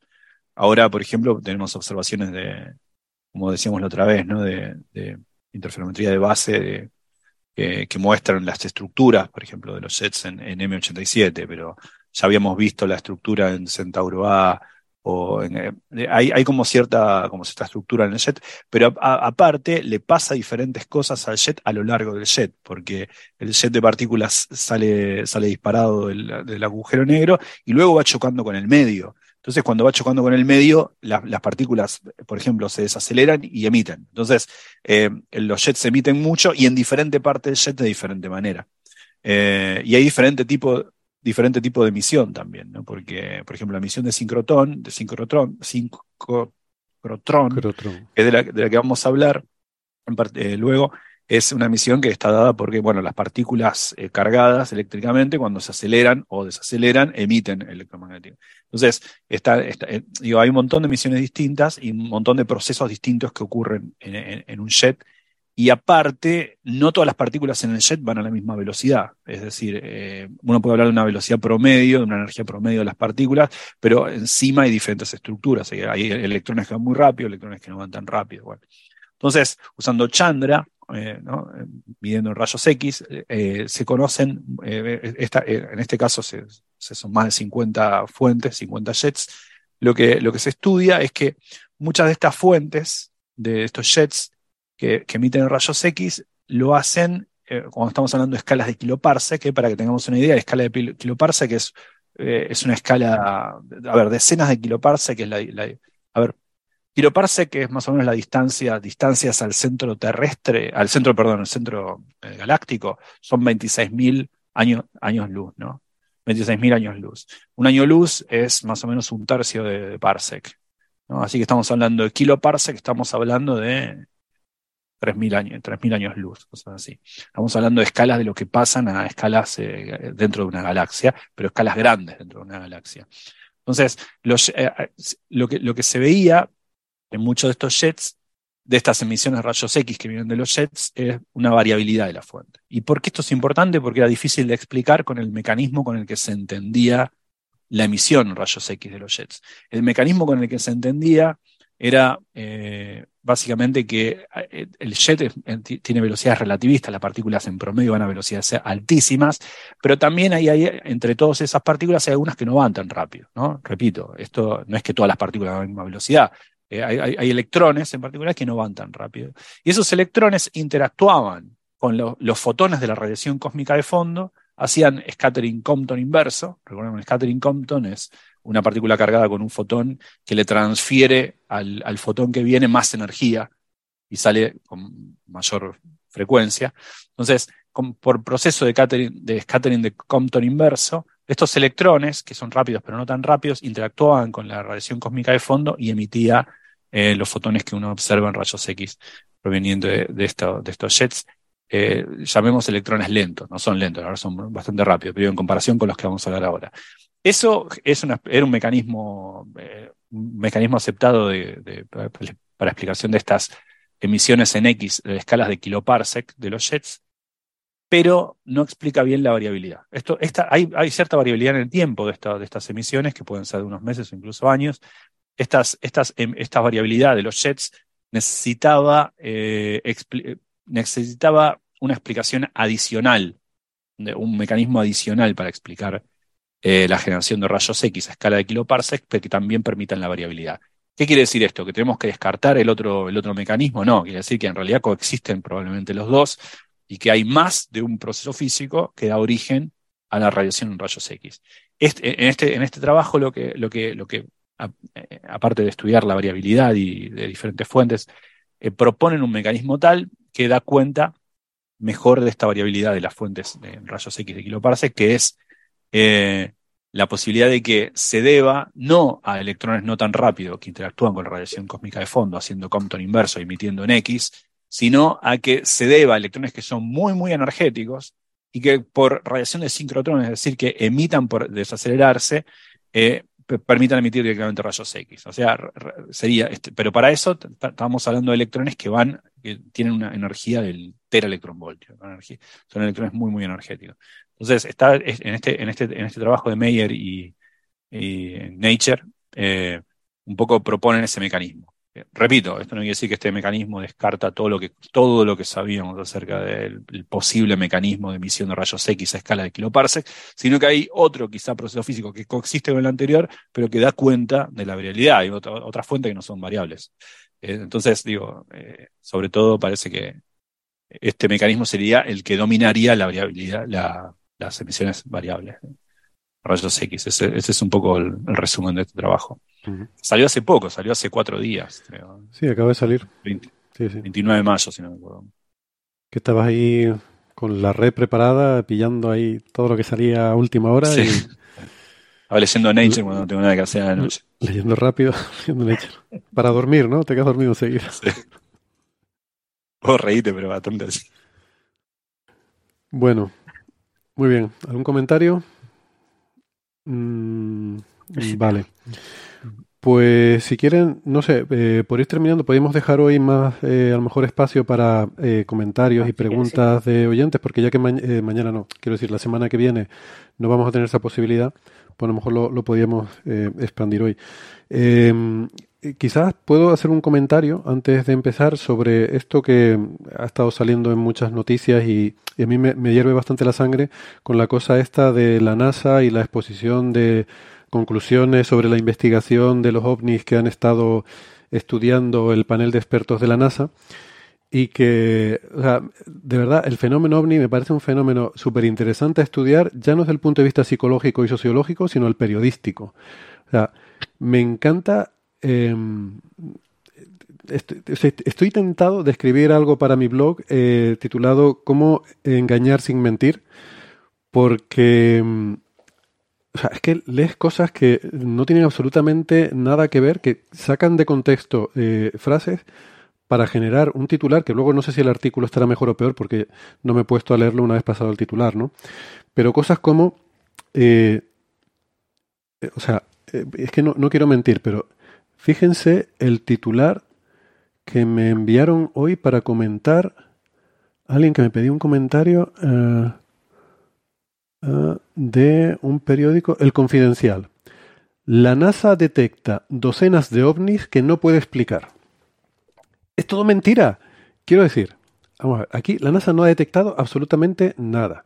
Lo que hay es como en Estados Unidos tienen toda esta polémica porque desde que salió aquella cosa de los militares y el, programa secreto aquel que habían tenido durante cinco años funcionando em, y salieron aquellos vídeos que al final no eran nada relevante, pero ahí se metieron esta gente, el, Elizondo y esto, que luego hicieron unos documentales para Discovery Channel y para History Channel y, y eso tuvo mucha repercusión por un lado por la parte política, porque había ahí fondos reservados que se habían usado para financiar bueno, eh, que se habían usado para contratar a la empresa de alguien que financiaba la campaña electoral de un senador, bueno, unas historias un poco turbulentas. Y luego, claro, todo el, todo el interés público que hay a cuenta del fenómeno ovni y encima le junta eh, cazas militares y encima un poco más tarde se estrena la secuela de Top Gun, pues nada, tenemos, tenemos todo el lío montado. Después hace poco tenemos también la historia de los globos, ¿no? El, el globo espía chino y, y gente viendo globos por todas partes, un globo, dos globos, tres globos que no se sabe lo que son y son ovnis y tenemos aviones militares derribando globos, o sea, unos disparates, instituciones científicas con sus globos de observación que se los derriban eh, los militares porque no saben lo que son. Bueno, sí, Gastón nos enseña ahí su, su disfraz de Halloween, su amigo de la conspiración. En fin, como hay tanto revuelo mediático con esto. Eh, eh, la NASA ha aceptado crear una comisión de investigación para revisar algunos de los casos que se le hagan llegar. Se le hicieron llegar casi mil casos mm, de fenómenos inexplicables que se habían visto em, y que mm, er-, eran cosas como muy misteriosas, ¿no? Eran ovnis, eran UAPs, eran UFOs. Eh, no sé si feos o no, pero... Y, y vale, lo estuvieron estudiando, ¿no? Y ya esto generó un primer, eh, un primer titular, una primera oleada de artículos en prensa en el sentido de la NASA va a investigar más de mil casos inexplicables. Vamos a ver. Vamos a ver, no. No es que vaya a investigar más mil casos inexplicables. A investigar casos que alguien le dice, oye, puedes mirar, igual que eh, a mí me mandan un montón de... Y por cierto, por favor, no me manden cosas, no me manden sus vídeos, que a veces la gente me... He visto esto en la playa y No, o sea, no me dedico a esto, no, no sé cómo hacerlo, no soy bueno, eh, no se me da. Eh, alguna vez lo he hecho mmm, porque las circunstancias lo permitían y daba la casualidad de que, de que tenía a lo mejor alguna cosa que podía contribuir y, aportar, pero normalmente, normalmente no, no es mi tema, no me dedico a eso y tampoco me interesa, ni, ni me pagan por ello. Y es una bola de nieve, porque cada vez te van mandando más cosas. Así que, por favor, eh, no. Yo, yo, puedo contar una anécdota. Yo otra, hice mi doctorado en Argentina en un instituto que se llama el Instituto de Astronomía y Física del Espacio. A pesar de que yo trabajaba en, en nada que ver, ese era el nombre del instituto. Entonces, claro, eh, una persona veía algo en el cielo raro, se supone, en ese momento supongo que tomaba la línea, la guía telefónica, decía Instituto de Astronomía y Física del Espacio, yo llamo y pregunto. Entonces, eh, el, el instituto cerraba o sea, no, no es que cerraba. El, después de las 6 de la tarde, el, solo quedaban unos estudiantes de doctorado y un par de personas más, y el teléfono del computador pasaba a, empezaba a sonar en todos los teléfonos. Entonces podía levantar el teléfono cualquiera. Entonces, yo que estaba ahí trabajando, cada tanto, como me gusta trabajar de noche, cada tanto atendía y era alguien con que veía una luz en el cielo, y eso pasaba todo el tiempo. Claro, yo me, convertí en un momento en el, al que llamaban cuando alguien veía algo. Y al principio decía, no, mire, señor, esto no es, nada, seguramente, no sé, debe ser, hay mil explicaciones. No, no, lo estoy viendo en este momento. Estoy, en este momento lo estoy viendo. Entonces, en un momento pasé a, otra modalidad porque era imposible decir, ah, dígame exactamente dónde está usted. En paternal. Tipo, bueno, paternal y usted tiene que mirar para arriba o más o menos para el costado. Para el costado. Bueno, nosotros nos vamos a encargar. ya, ya. Y era sistemático, así nos llamaban más. Pues, Estamos en ello y te dejaban tranquilo, ¿no? Sí. Pero bueno, el caso es que, eh, como digo, me está, me está llamando mucho la atención el, el fenómeno socioperiodístico, ¿no? Eh, se le mandan estos casos a un panel de la NASA, no sé, casi mil casos. Los analizan y ahora estos días Um, hay una audiencia pública donde se discuten conclusiones. Y, esto es simplemente, es como un congreso, pero que se, um, entre, sí, donde se discuten un poco las conclusiones que han llegado y tal.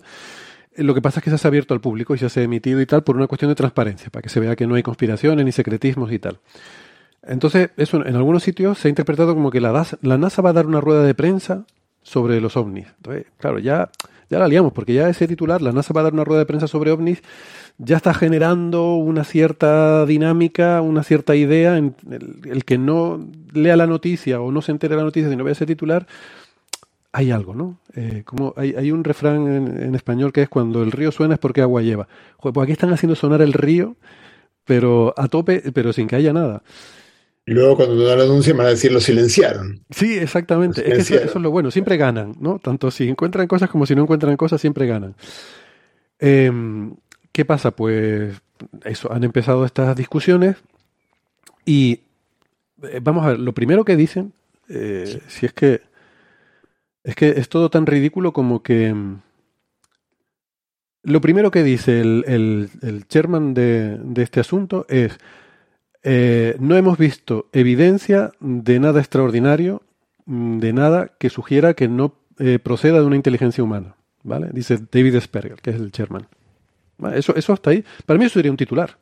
No hemos, no hemos visto evidencia de, algo extraordinario. Pero ese titular no sale en ningún lado. ¿Vale? Dice, eh, de 800 fenómenos investigados, la gran mayoría, y aquí añado yo, la gran mayoría son más del 90%, eh, los han identificado. Han dicho, esto es tal cosa. Más del 90%. Queda un pequeño porcentaje, que son del orden de 20, no, no sé exactamente el número, eh, un par de docenas, que eh, no, han, no han podido identificar. Dice, además la frase es, Dicho esto, quedan eventos que no entendemos, pero estos tienden a caracterizarse por una mala calidad en la detección y por eh, datos limitados.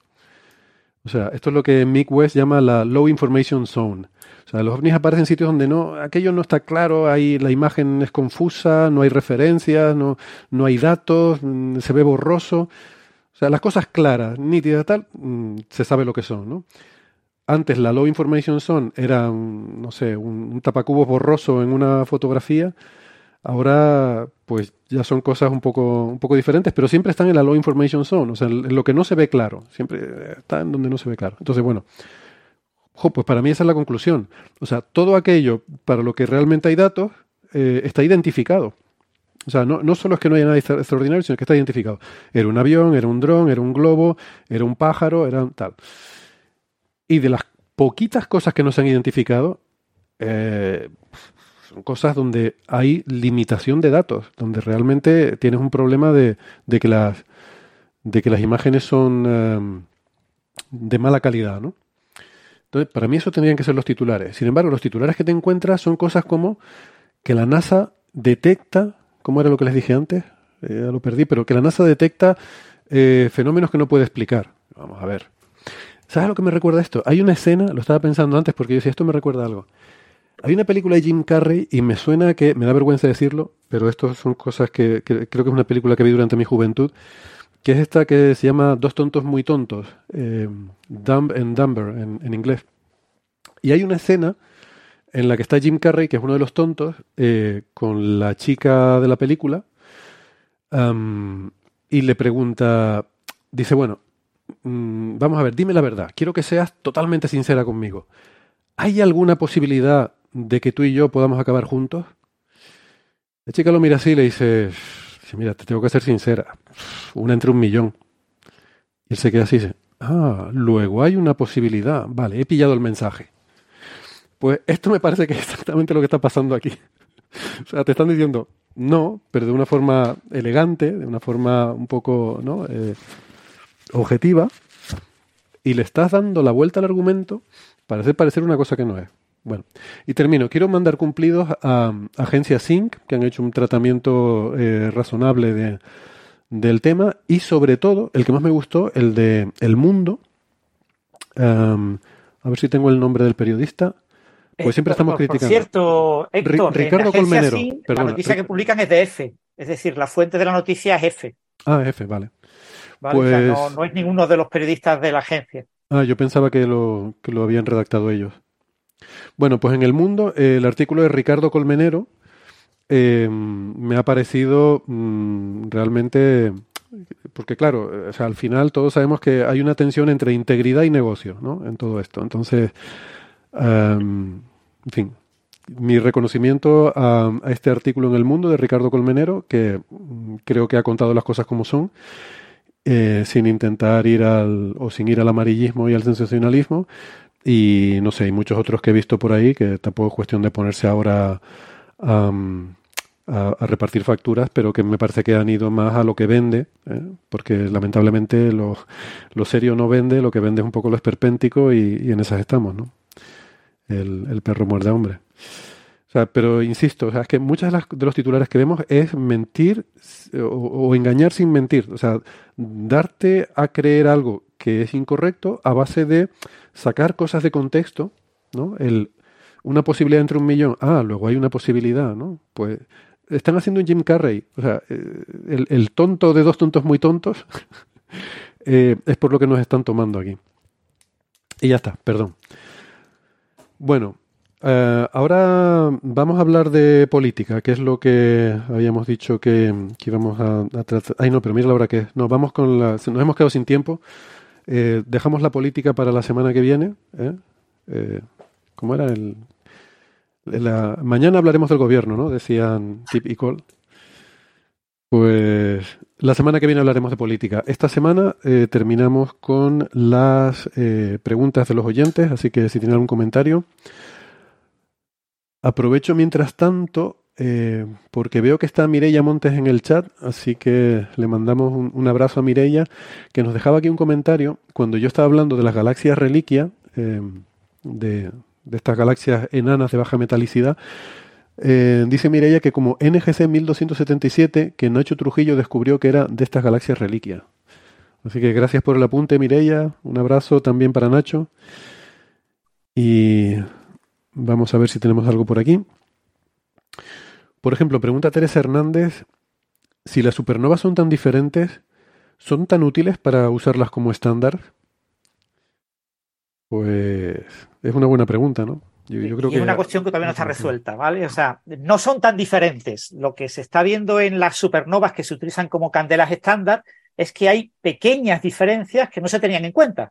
Entonces la cuestión es, ¿esas pequeñas diferencias modifican eh, el papel de estas eh, eh, supernovas 1A como candelas estándar o no? Y eso todavía no, está resuelto, se está trabajando en ello. ahora mismo esas diferencias no se tienen en cuenta y esas diferencias, la, mayor parte de los expertos que utilizan estas candelas estándar consideran que son pequeñas diferencias irrelevantes. Pero la cuestión es que nos queda la duda.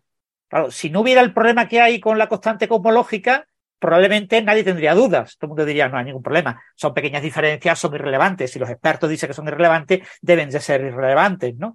Eh, pero ¿y por qué se están publicando esos artículos con esas diferencias ahora, en esto, prácticamente en el último año? Pues hay, hay que esperar, hay que esperar, yo sé, dos, tres, cuatro, cinco años a que se aclare realmente qué papel tienen esas pequeñas diferencias en, en la calibración de las supernovas 1A. Bien. Pregunta Cristina Hernández García si un agujero negro, perdón, un agujero blanco acoplado a un agujero negro no sería el mismo agujero negro pero para los gravitones y a su vez su evaporación con el tiempo, ¿está solucionado eso? Mm, la verdad es que no yo no tengo respuesta, no sé si saben a qué se puede referir. Agujero negro acoplado con agujero blanco, si sería un agujero negro para gravitones. Mm. Supongo que será un sistema binario en el que un agujero blanco orbita un agujero negro o se orbitan mutuamente. Eh, no sé, que los agujeros blancos no existen. Entonces, eh, ese es el primer punto. Entonces, eh, a priori, desde el punto de vista local, el agujero blanco y el agujero negro son la misma cosa. se pueden diferenciar en el hecho de que en uno las cosas caen y en otro salen fuera pero si no hay, eh, eh, desde el punto de la métrica, no hay una gran diferencia. Entonces, eh, y el papel de los gravitones en un agujero negro o en un agujero blanco es prácticamente irrelevante, ¿no? Salvo que el agujero sea microscópico. Las soluciones matemáticas de, como la solución de Schwarzschild, ¿no? son soluciones de un agujero negro aislado. Entonces no, no sé qué puede significar un agujero negro acoplado a un agujero blanco. Claro, el, el, agujero blanco a priori hace lo contrario, ¿no, eh, Gastón? El agujero blanco microscópico, en lugar de evaporarse, lo que hace es eh, emitir radiación, ¿no? Exacto, el agujero negro se, evapora, pero por diferentes razones. No emite radiación de Hawking, pero como decís vos, sale todo y nada, nada puede entrar. Es, es, es la, como la solución de Schwarzschild es estática. Eh, si uno mira la solución, está tanto la posibilidad de que el horizonte de eventos sea algo en lo que solamente entra y no hay nada más, o la posibilidad time reversal, que es que solamente salga algo y no pueda entrar. Eh, eh, sería un, objeto de ese tipo, como vos decías, todo sale y nada puede entrar al revés que un agujero negro. Pero en el contexto astrofísico no es muy importante porque no, no existen. Eh, se ha considerado, por supuesto, y hay que, hay que mirar todo, ¿no? Todas las posibilidades, uno tiene que mirar las cosas raras a ver qué pueden ser. Pero no, no hay ninguna evidencia que existan y si existiesen esos objetos se evaporarían, eh, no por radiación de Hawking, eh, pero se evaporarían porque todo sale y se va todo, digamos. Eh, hubo muchos trabajos especulativos tratando de ver, si poner cotas y diferentes explosiones cósmicas podían ser interpretadas de esa manera, trabajos no, no tan hace muchas décadas, ¿no? Cuando se hablaba de los cuásares como, como agujeros de gusano, pero, perdón, como agujeros blancos, pero eso se quedó muy descartado hace mucho tiempo. Sí. Mm. Bueno, eh, pregunta Zebra, dice una de Parvulitos. Los elementos pesados lo son porque absorben energía masa. ¿Han cambiado esas proporciones desde el universo primitivo a ahora? no sé muy bien a qué se refiere con que absorben energía masa, pero supongo que se está refiriendo a que en la, en la nucleosíntesis primordial, eh, cuando se forman partículas, em, pues necesitas más energía para formar un núcleo más pesado que uno más ligero, ¿no? Y, y esas proporciones, o sea, yo entiendo la pregunta como que si ha cambiado desde el principio del universo a la actualidad el, la formación de núcleos atómicos, pero es que solo se formaron al principio del universo. Entonces, creo que no tiene mucho sentido. A ver, o sea, en, en, la nucleosíntesis se formaron unos pocos y luego se forman, se han formado el resto, digamos, en, estrellas, en colisión de agujeros de, de estrellas de neutrones y demás. Entonces, sí, en principio, eh, yo diría que es dependiente del tiempo. La, la, si, uno pudiera tener un catálogo de, de los núcleos atómicos, eh, no, no, es, eh, no es estático, va cambiando. Desde luego, desde luego hay un cambio radical respecto del inicio del universo. Ahora, si, si, en promedio se ha estabilizado, eh, no, sé si, si, uno puede decir algo al respecto. No, porque la fusión va generando núcleos más pesados.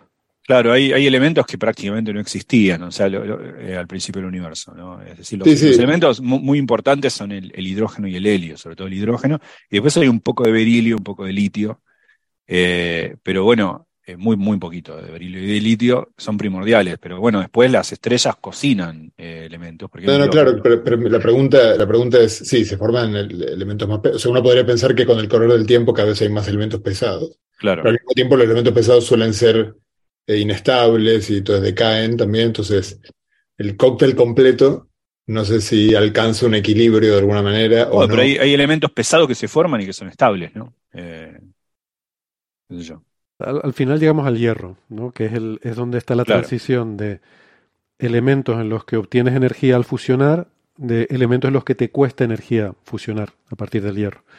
O sea que las estrellas producen energía fusionando elementos cada vez más hasta llegar al hierro, ¿no? Claro. Entonces hay, hay una tendencia del universo de, de, generar hierro a medida que las estrellas van, van produciendo más y más. Luego ya a partir de ahí hay núcleos más pesados pero que se forman ya en supernovas, en, en fusiones de estrellas de neutrones y este tipo de cosas que ya no es no es simplemente el, la cocina de, de ¿no? De, podríamos, podríamos responder de manera de, manera poética de la siguiente manera eh, pensá en tu propia sangre, ¿no? Lo que la hace roja es el hierro. Eh, eso no existía al comienzo del universo. Eso solo necesitó estrellas para, para ser, así que ese es un ejemplo, ¿no? no habría...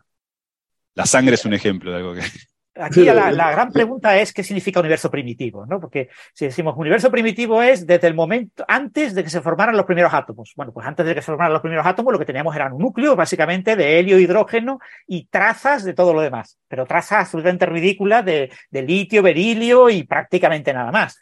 Entonces, las primeras estrellas, las estrellas de población 3, son estrellas de baja metalicidad, fundamentalmente porque es que no había eh, elementos metálicos. Eh, y vivía muy. Esos primeros elementos metálicos se generan en ellas. ¿no?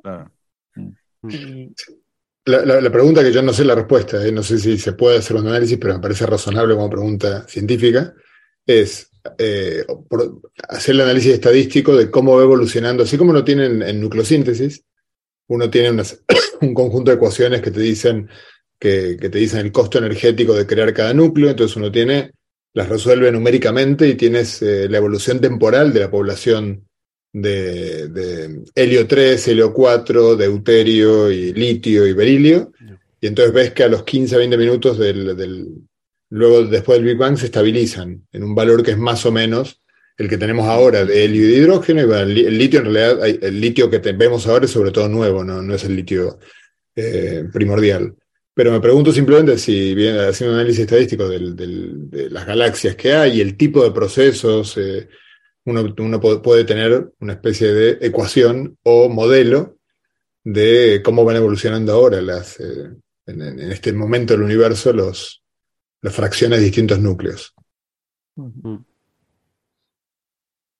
Idea. Yo creo que será prácticamente constante. Pues, los eventos muy violentos que producen es una, es una posibilidad. localizados es una posibilidad, de, por, eso yo la, planteé antes, pero bueno, hay que ver, porque el hidrógeno y el helio sí, eh, porque realmente las, eh, finalmente las estrellas, todo lo que, eh, aunque parezca contraintuitivo, lo mismo pasa con los fotones. Todo lo que nos parece que es todo el universo es irrelevante frente a lo que de verdad es todo el universo, que es lo que no son ni estrellas ni, ni planetas, sino que es el polvo y la luz del, fondo cósmico de microondas, claro. Pero con los núcleos pesados no, en principio, no están así. Eh, o, sí, no sé, digamos, cuando, cuando una estrella explota y llegan a la Tierra carbono, nitrógeno, oxígeno, todo aquello que nos permite que, haya vida, eh, ¿cuáles son los porcentajes de lo, que, de lo que se aglomera en torno a un planeta respecto a lo que está dando vueltas por el cosmos? Quizás también es completamente irrelevante la cantidad de carbono que hay, todos estos elementos pesados en planetas rocosos o no rocosos versus lo que está dando vueltas por el cosmos Sí, claro, lo que más hay en el cosmos en cuanto a materia son nubes de hidrógeno neutro. Eh, Yo la verdad es que nunca lo he leído, ¿eh? la verdad es que la evolución de elementos pesados eh, con el desplazamiento al rojo, desde la época de, yo qué sé, desde el amanecer cósmico hasta ahora, yo no he leído ningún artículo que lo, que lo estudiara. No sé si, si porque no merece mucho la pena, porque se supone que son constantes, o no lo sé, habrá que buscarlo. vamos a buscarlo y si no lo hacemos. Porque seguro, seguro que está bonito, tiene su toque poético, ¿no? El decir, ¿cómo ha cambiado a lo largo de la vida del universo, yo qué sé, la cantidad de hierro, ¿no? Por lo que sea Gastón, por saber cómo es la sangre, cómo era la sangre de la gente hace 10.000 millones de años y, y cómo es ahora, yo qué sé. Bueno, eh, que, eh, bueno, una aclaración también, porque vi un comentario de alguien que decía que si a mí me molesta que se investiguen las cosas, ¿no? no, si me parece muy bien que se investiguen las cosas. Con los ovnis. Sí, sí, sí. Y, y tampoco quiero que se acose a nadie, ¿eh? porque también decían algunos de estos que eh, por lo visto al principio de la presentación también decían que algunos de los miembros habían tenido que soportar mucho escarnio en redes sociales por haber participado en ese panel. Y tú dices, vamos a ver, si tienes un mínimo de notoriedad y en las redes sociales se meten contigo, lo siento, o sea, bienvenido al siglo XXI. Eh, a ver, la vida es así. Pero eh, aparte de eso, tampoco, por supuesto, tampoco me gusta ni que se haga mofa ni escarnio de nadie y me parece muy bien que se investiguen las cosas. Lo que me parece mal es que se engañe a la gente. Entonces, que alguien saque un titular de este señor que ha dicho estas cosas, de que no hemos visto evidencia en más de mil casos, no hemos visto evidencia de nada extraordinario, y que el titular sea, la NASA dice que tenemos que tener abierta la mente, que tenemos que tener la mente abierta con respecto a los ovnis, hombre, por favor, es sacar de contexto las cosas. Sí, ha dicho que tenemos que tener la mente abierta, por supuesto que sí. Y yo también tengo la mente abierta. Tráeme una evidencia, tráeme un cenicero extraterrestre, como decía Neil deGrasse Tyson, a toda esa gente que lo abducen, cuando estén despistados, agarra un cenicero y te lo metes en el bolsillo y me lo enseñas, ¿no? Eh, cuando haya algo que ver, pues entonces eh, será un tema interesante. Mientras tanto, son testimonios como las apariciones de la Virgen hace 200 años.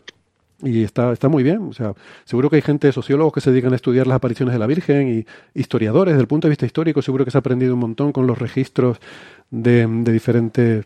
Pero, pero bueno, que, a ver, que me parece muy bien. Lo que me parece mal es, por eso digo, el fenómeno periodístico, me parece mal que se engañe a la gente, ¿no? Y, y hay mucho sensacionalismo con, con muchas cosas y, y, hombre, está feo.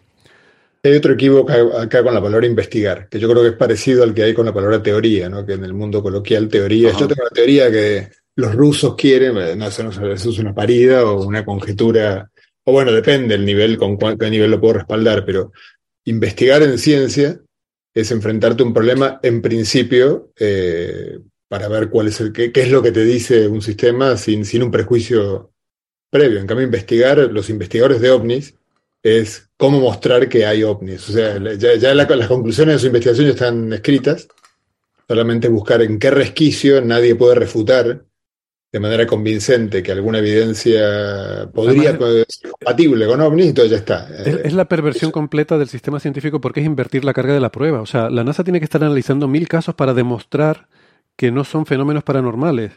¿Vale? Cuando eres tú el que tiene que traer uno, no me traigas mil, tráeme uno en el que se demuestre alguna evidencia de algo.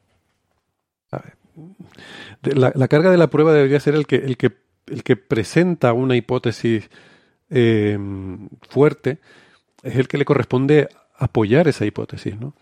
Eh, siempre digo lo mismo, mi terraza, ¿no? Oigo un ruido en mitad de la noche en mi terraza. Puede ser un gato o puede ser un fantasma, ¿vale? Yo no lo sé, no, no, no me he puesto a investigar, no, no sé si será un gato o no, pero si me vas a decir que como no puedo descartar que haya sido un fantasma, pues hay que tener la mente abierta y por tanto, no, no, si me vas a decir que hay claro, un aparte, aparte del rigor, el rigor de la discusión, ¿vos viste al gato? No, lo dicho, la abuela. Ahí está, hay que tener la mente abierta. ya, lo dijo Tim Minchin, hay que tener mucho cuidado, tener la mente demasiado abierta o se te cae el cerebro. Se te cae el cerebro, exacto.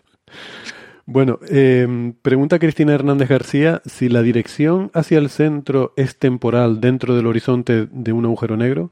Entonces, ¿los diagramas de Penrose deberían tener el punto central en el horizonte de sucesos? No, no, pero, pero está bien. los, diagramas de Penrose tienen el centro, es una línea espacial. O sea, si, eh, si ve un diagrama de Penrose de un agujero negro, va, a ver que exactamente el, eh, diagrama de Penrose refleja que al atravesar el horizonte, el centro se convirtió en el futuro.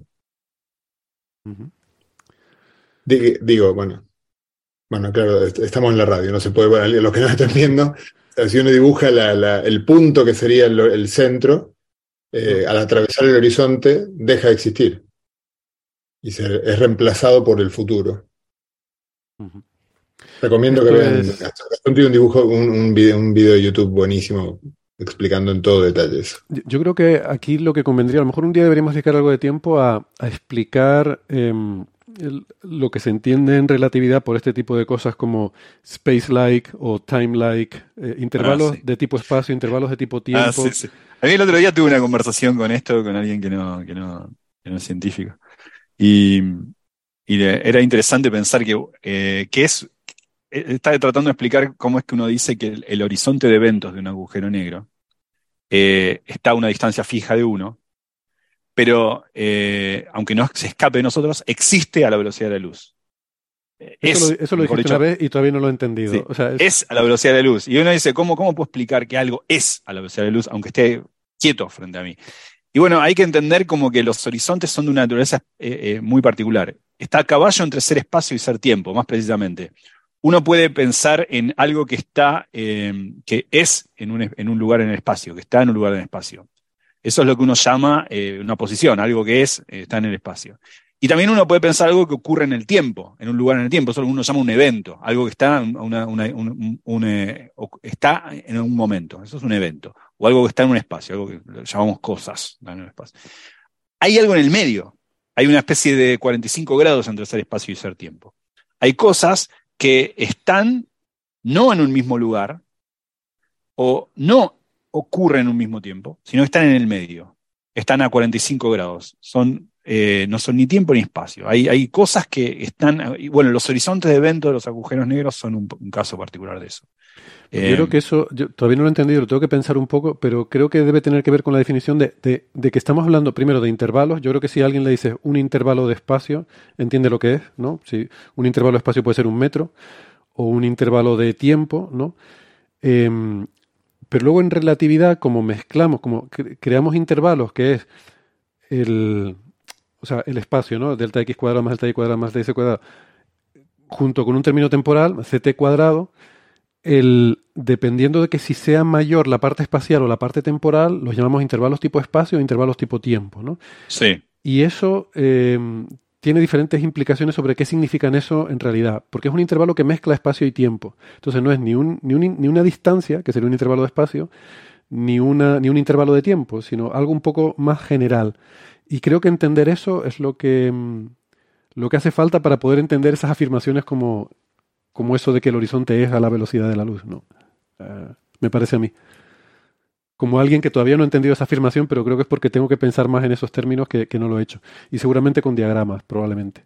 Claro, pero eh, eh, Gastón tiene este video de YouTube en el que lo explica, explica bastante bien. No sé si exactamente esta última cuestión que comentaste, pero es uno puede representar un dibujo bidimensional con, eh, con geometría muy sencilla, bidimensional, con la salvedad de que el teorema de Pitágoras tiene un signo menos, si uno quiere representar el espacio-tiempo. Entonces, la, si uno, la, hipotenusa de 45 grados mide cero, no importa cuán larga sea. Y cuán largos sean los catetos. Mm. Pero claro, eso es en esta geometría con espacio y tiempo. Entonces. Sí, sí, eh, pero por eso son dibujos bidimensionales que uno puede hacer. Y luego hay, como hay un signo menos en una de las dos direcciones, hay, hay segmentos que miden cero, segmentos que miden negativo y segmentos que miden positivo. Mm. Pero es muy fácil, porque los que miden cero son van, eh, van, a 45 grados y los que van a más o menos de 45 grados son negativos o positivos, negativos. tengo que verlo, pondremos, pondremos el vídeo en las referencias del episodio para que todo el mundo lo pueda ver. pero creo que es el, o sea, el, cómo interpretar luego lo, lo, que te da ese diagrama, ¿no? porque es, lo que decimos, esas líneas que estás representando ahí no son solo líneas de distancias, que es lo que uno suele poner en un diagrama, sino que son espacio y tiempo eh, a la vez. Claro, pero entonces, por ejemplo, ahí sabes que cualquier trayectoria de un cuerpo eh, es tipo tiempo, o sea, tiene, tiene que estar dentro de los conos de luz, por lo tanto tiene que eh, viajar a menos de 45 grados de la línea vertical, que es la que marca la dirección temporal. Bueno, etcétera. O sea, no, es tan complicado luego utilizar esto. Sí, que si uno lo intenta. Eh, o sea, yo creo que es más confuso el lenguaje coloquial aquí. Por eso cuando Gastón dice, para, dice hermosamente estas frases como que el, como es que el, el horizonte se, se, mueve a la velocidad de la luz o cosas por el estilo, son difíciles. De, dice Gastón. Es, es, a la velocidad de la luz. Es a la velocidad de la luz, claro. Es, técnicamente correcta, la frase es muy compleja y muy. Pero lo que refleja es más fácil lo que refleja matemáticamente que la frase en sí. el problema es ese, ¿no? El, lenguaje, hay, que no, mentir por omisión, digamos, siempre que. Nosotros podemos tratar de hacer con palabras cosas en física, pero el lenguaje para explicar la naturaleza es la matemática pero no por una cuestión dogmática, sino que es un lenguaje que puede decir cosas que los otros lenguajes no pueden. Entonces, en la traducción siempre se pierde algo. Cuando uno quiere eh, eh, pasar a palabras en el lenguaje coloquial o incluso en el lenguaje más culto y esmerado que uno quiera, pero en un lenguaje que no es el matemático, las mismas nociones eh, se nos vuelven escurrizas incluso para nosotros que, que trabajamos con eso todos los días que, créannos que matemáticamente es muy claro, estamos todos de acuerdo y, no hay duda de qué significaría una el, el, ser a la velocidad de la luz. No me gusta decir estar porque eso da la cuenta de que se está moviendo y no se está moviendo. Existe a la velocidad de la luz. Es un ente que se define como todas esas, esas, eh, superficies nulas. Y eh, el problema es eh, lost in translation. Cuando uno pasa al lenguaje, por más claro que tenga la idea, el lenguaje es imperfecto para expresar, el lenguaje cotidiano es imperfecto para expresar las leyes de la naturaleza. O sea, no, siempre... Sí, hay, que recordar, por ejemplo, un, objeto en reposo. ¿no? Eh, si consideramos un objeto en reposo, se está moviendo a la velocidad de la luz. Se está moviendo a la velocidad de la luz, pero si está en reposo respecto a un sistema de referencia, pues se está moviendo a la velocidad de la luz en el tiempo. Es decir, su tic-tac eterno. en un diagrama de espacio-tiempo no existe el reposo porque todo lo que está en reposo en el espacio en realidad se está moviendo en el tiempo. Entonces, los diagramas de, de Pero no, fíjate, ahí podemos liarlo todavía. No se está moviendo, es una línea vertical. Realmente no es que se mueva, es una línea. O sea, está existe está, está pero lo que dice Francis es que se puede pensar en una trayectoria, tiene una trayectoria igual. exacto. Pero una trayectoria ya no es un movimiento en un diagrama espacio-temporal, es, es, algo que ya está. No, no hay... Historia. Eh, eso es lo que pasa con los diagramas de, Carter Penrose. En los diagramas de Carter Penrose yo dibujo desde el infinito pasado y desde el infinito en, espacio más lejano hasta el infinito futuro y el infinito en espacio más, más lejano y todo ello lo dibujo en un triángulo. Cojo un triángulo y tengo, entonces claro, las nociones de tiempo, es decir, eh, yo pienso, eh, ¿en el diagrama de, de Penrose tiene que haber un punto central? No, no puede haber un punto central, porque he dibujado todo el, el, espacio y todo el tiempo en un único triángulo. Entonces, no puedo poner un punto central a todo el espacio. Todo el universo no tiene un centro. Entonces, no puedo poner un centro en, un espacio eh, completamente infinito. Claro, cuando yo digo, pero ¿y si yo pongo un objeto que en cierto instante está en, está en el futuro de todas ciertas trayectorias que entran en una cierta región? Pues tengo que cortar tengo que cortar el futuro, el infinito futuro, tengo que cortar y poner esa línea horizontal, que es lo que comentaba José, de que es la, la, singularidad. Eh, en el diagrama de Carter-Penrose no aparece como un punto espacial, un centro espacial, sino que aparece como un futuro, como una línea de futuros. Entonces yo, la línea, que eh, ese borde eh, derecho del triángulo que representa el infinito futuro, cuando se corta con la línea que representa la singularidad, la singularidad aparece como futuro a todos los sucesos que entren en una cierta región. Y esa región es el pequeño triangulito en el que yo digo que he cruzado el horizonte y una vez que cruzo el horizonte necesariamente me dirijo hacia la eh, singularidad. Entonces, no, no, la noción de punto en espacio eh, en reposo no tiene sentido en el diagrama de Carter-Penrose, porque en el diagrama de Carter-Penrose todo se mueve eh, cualquier punto que esté, entre comillas, en reposo, se mueve a la velocidad de la luz en el tiempo. Y mis variables, que son variables que mezclan espacio y tiempo, eh, pues son variables de cono de luz, para garantizar que los conos de luz siempre tengan ese ángulo de 45 grados, pues hacen que no tenga sentido la pregunta de, ¿no tendría que haber un punto central? No, no puede haber ningún punto. Un punto se mueve desde el infinito pasado hasta el infinito futuro, luego es una recta. Bien. Y... No sé si eso claro lo que quería decir Cristina, pero bueno, esto con dibujitos se ve más claro. Quizás el vídeo de YouTube de Gastón lo muestra con dibujitos y se ve mucho más claro. Creo que no, sí, yo creo que es lo que dice Gastón. Incluso, que es, incluso los, los estudiantes de los estudiantes de la facultad cuando enseñamos relatividad general, los, diagramas de Penrose apenas se ven, a veces ni se ven, a veces se mencionan hacia el pasar. ¿Por qué? Porque cuando uno los ve y dice, uy, ¿qué, es esto de compactificar el infinito y aunque se preserven los ángulos? Eh, eh, lleva tiempo familiarizarse con ellos. Pero una vez que uno se familiariza con eso, se entienden cosas que de otra manera, incluso mirando la métrica y haciendo cálculos, no entendería. Eh, eh, todas estas paradojas de las que hablamos con Francis, ¿no? De, cómo puede ser que si se alentiza el tiempo cuando alguien está por cruzar el, infinito, el, horizonte, no ve la entera historia del cosmos al entrar, eh, todo ese tipo de cosas en un diagrama de Penrose se, se, ven muy claras, pero lleva un poco de tiempo familiarizarse con ello, incluso para un estudiante. Lleva hay, como un momento epifánico, uno dice, ah, lo entendí, de ahí en más no lo suelta nunca.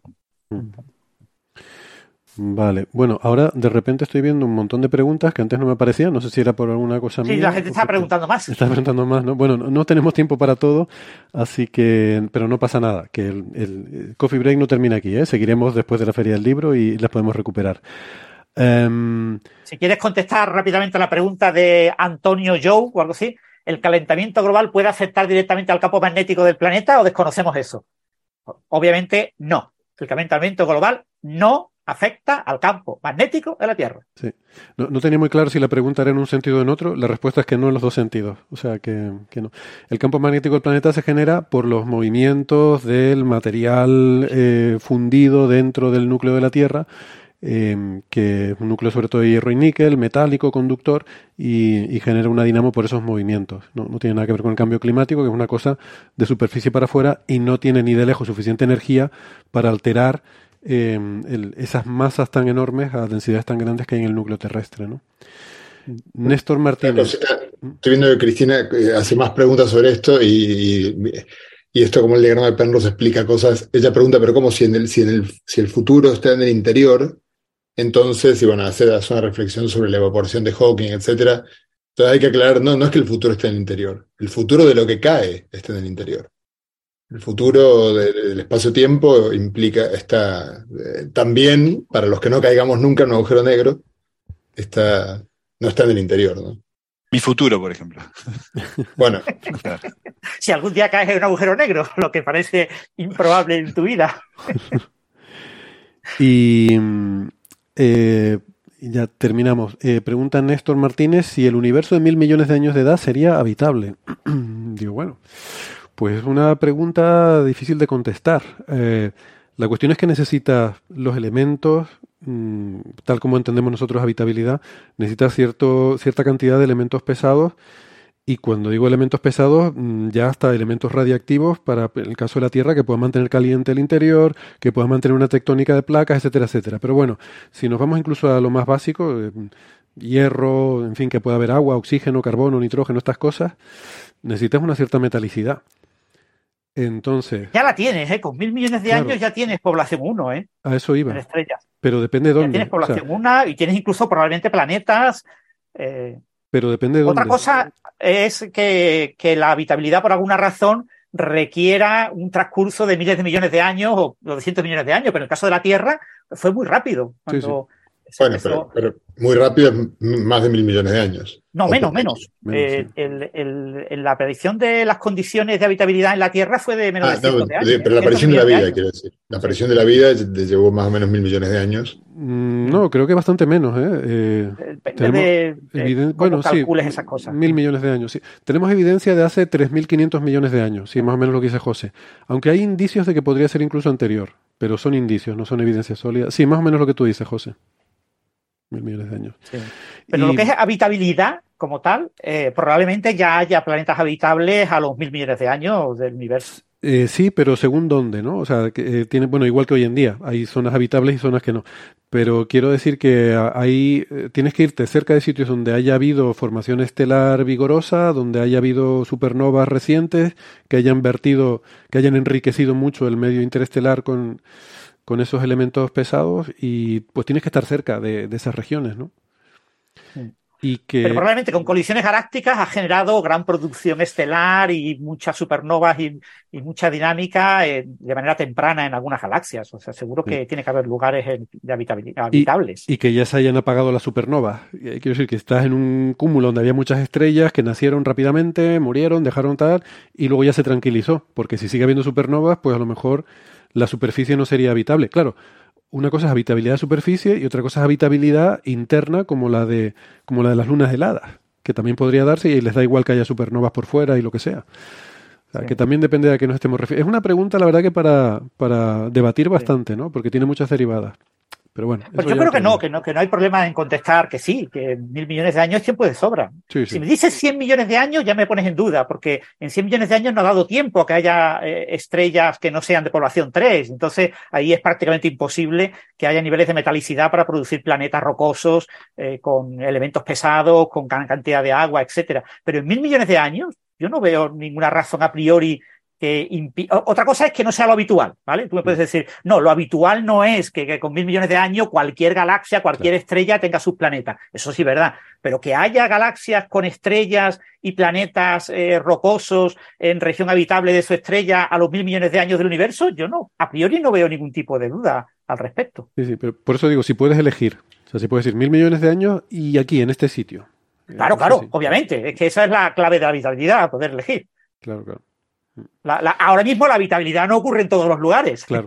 Sí, sí, ocurre en los lugares que tú eliges, ¿no? Entonces, sí, la estamos buscando por eso. efectivamente. Bien, bueno, pues nada, aquí Mil terminamos. millones de años me parece un tiempo más que de sobra para que haya población 1 de- en estrellas. Entonces, una estrella de población 1 tipo solar es idéntica a los mil millones de años que a los cinco mil millones de años. No, no tiene por qué haber, o, o a los mm, siete mil y pico, ocho mil millones de años que puede ser cuando apareció el Sol. No tiene por qué haber una gran diferencia. Lo que pasa es que, claro, eh, la Vía Láctea, pues una Vía Láctea probablemente no estaba formada a los mil millones de años, era una cosa muy, muy primitiva, muy diferente a nuestra galaxia, pero es porque es nuestra galaxia y porque, eh, Mm. pero galaxias eh, ciertamente con, con estrellas con- similares al Sol y con planetas, yo creo que no, no hay ningún inconveniente. Sí, sí, estoy de acuerdo. La única cosa es eso, la, la dinámica, ¿no? De, de las estrellas, de las poblaciones y tal. Pues tienes que tener eso, entorno en el que haya eso, estrellas que se hayan formado, que hayan muerto, que hayan enriquecido el medio, tal, y que luego haya una etapa de tranquilidad. Entonces, eso en los brazos espirales de una galaxia elíptica, espiral se da, porque tienes esa formación estelar en los brazos, pero luego ya te sales del brazo y, tienes tranquilidad.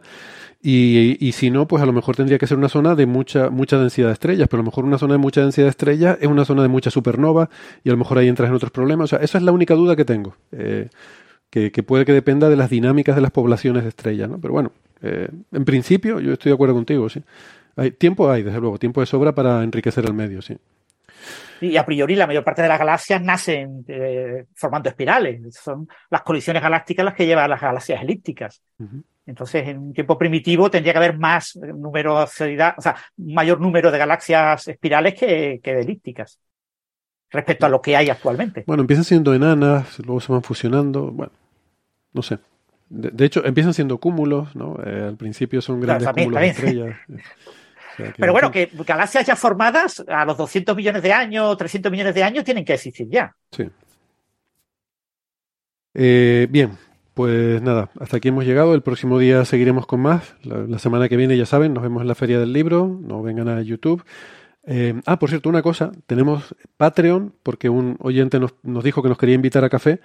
Entonces nos hemos hecho un Patreon y nuestro primer suscriptor es Roberto Jimeno, que le quiero dar las gracias, que eh, no- nos ha invitado a café a todos, un, un café al mes. Así que gracias a Roberto, no, un desayuno, perdón. Roberto Jimeno Perdón, que un mi, perdón mi ignorancia. Esto viene de parte de alguien que no tiene Facebook ni Instagram ni nada. ¿Qué es esto? ¿Café qué? Eh, Esto no tiene nada que ver ni con Facebook, ni con No. Instagram, ni nada. Sí, ¿qué es esto? Patreon. Es un sitio de mecenazgo de, de proyectos en general. Entonces, Ah, qué bueno. Alguien amable que quiere contribuir, pues eh, eso eh, no- nos lo ha pedido y, nos, y- y la gente se puede suscribir y nos hace, en este caso, Roberto se ha apuntado a, a, em, una contribución de 3 euros al mes, que es pues un, un desayuno para alguno de nosotros. Ya, ya se los mandaré, según les vaya correspondiendo a cada uno su, su desayuno. Yo no sé si soy una soy un abuelo o un analfabeto digital o las dos cosas. esto cambia muy rápido, Gastón. nos quedamos atrás muy rápido. El mundo va a toda velocidad. Yo lo siento, por lo que no voy a pasar es por el TikTok. Eh, lo siento mucho, pero. Tengo mis límites. Tengo, sí, tengo mis límites. Fotos ensangrentado en Twitter, sí, pero. Eh, sí, pero hasta ahí llego. Y ya, ya Instagram me cuesta. Instagram me cuesta llegar. Por suerte tenemos a Neferchiti que está en todas estas cosas. Como ella es joven, eh, ella es eternamente joven, pues sí que está en TikTok y es todo lo que salga va a estar porque, porque ella está para eso. Pero yo creo que a los demás se nos va. El mundo nos va dejando atrás, poco a poco. Bueno, pues nada, lo dicho. Un abrazo, hasta la semana que viene. Muchas gracias, Francis, José, Gastón, a todos los oyentes. Un abrazo. Hasta la próxima.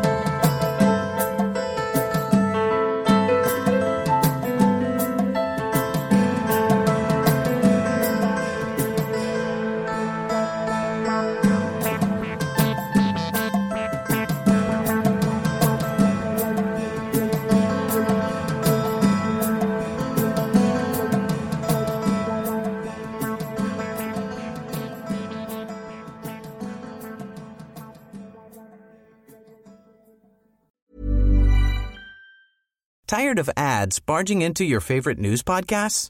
Good news. Ad-free listening is available on Amazon Music for all the music plus top podcasts included with your Prime membership. Stay up to date on everything newsworthy by downloading the Amazon Music app for free or go to amazon.com slash news ad free. That's amazon.com slash news ad free to catch up on the latest episodes without the ads.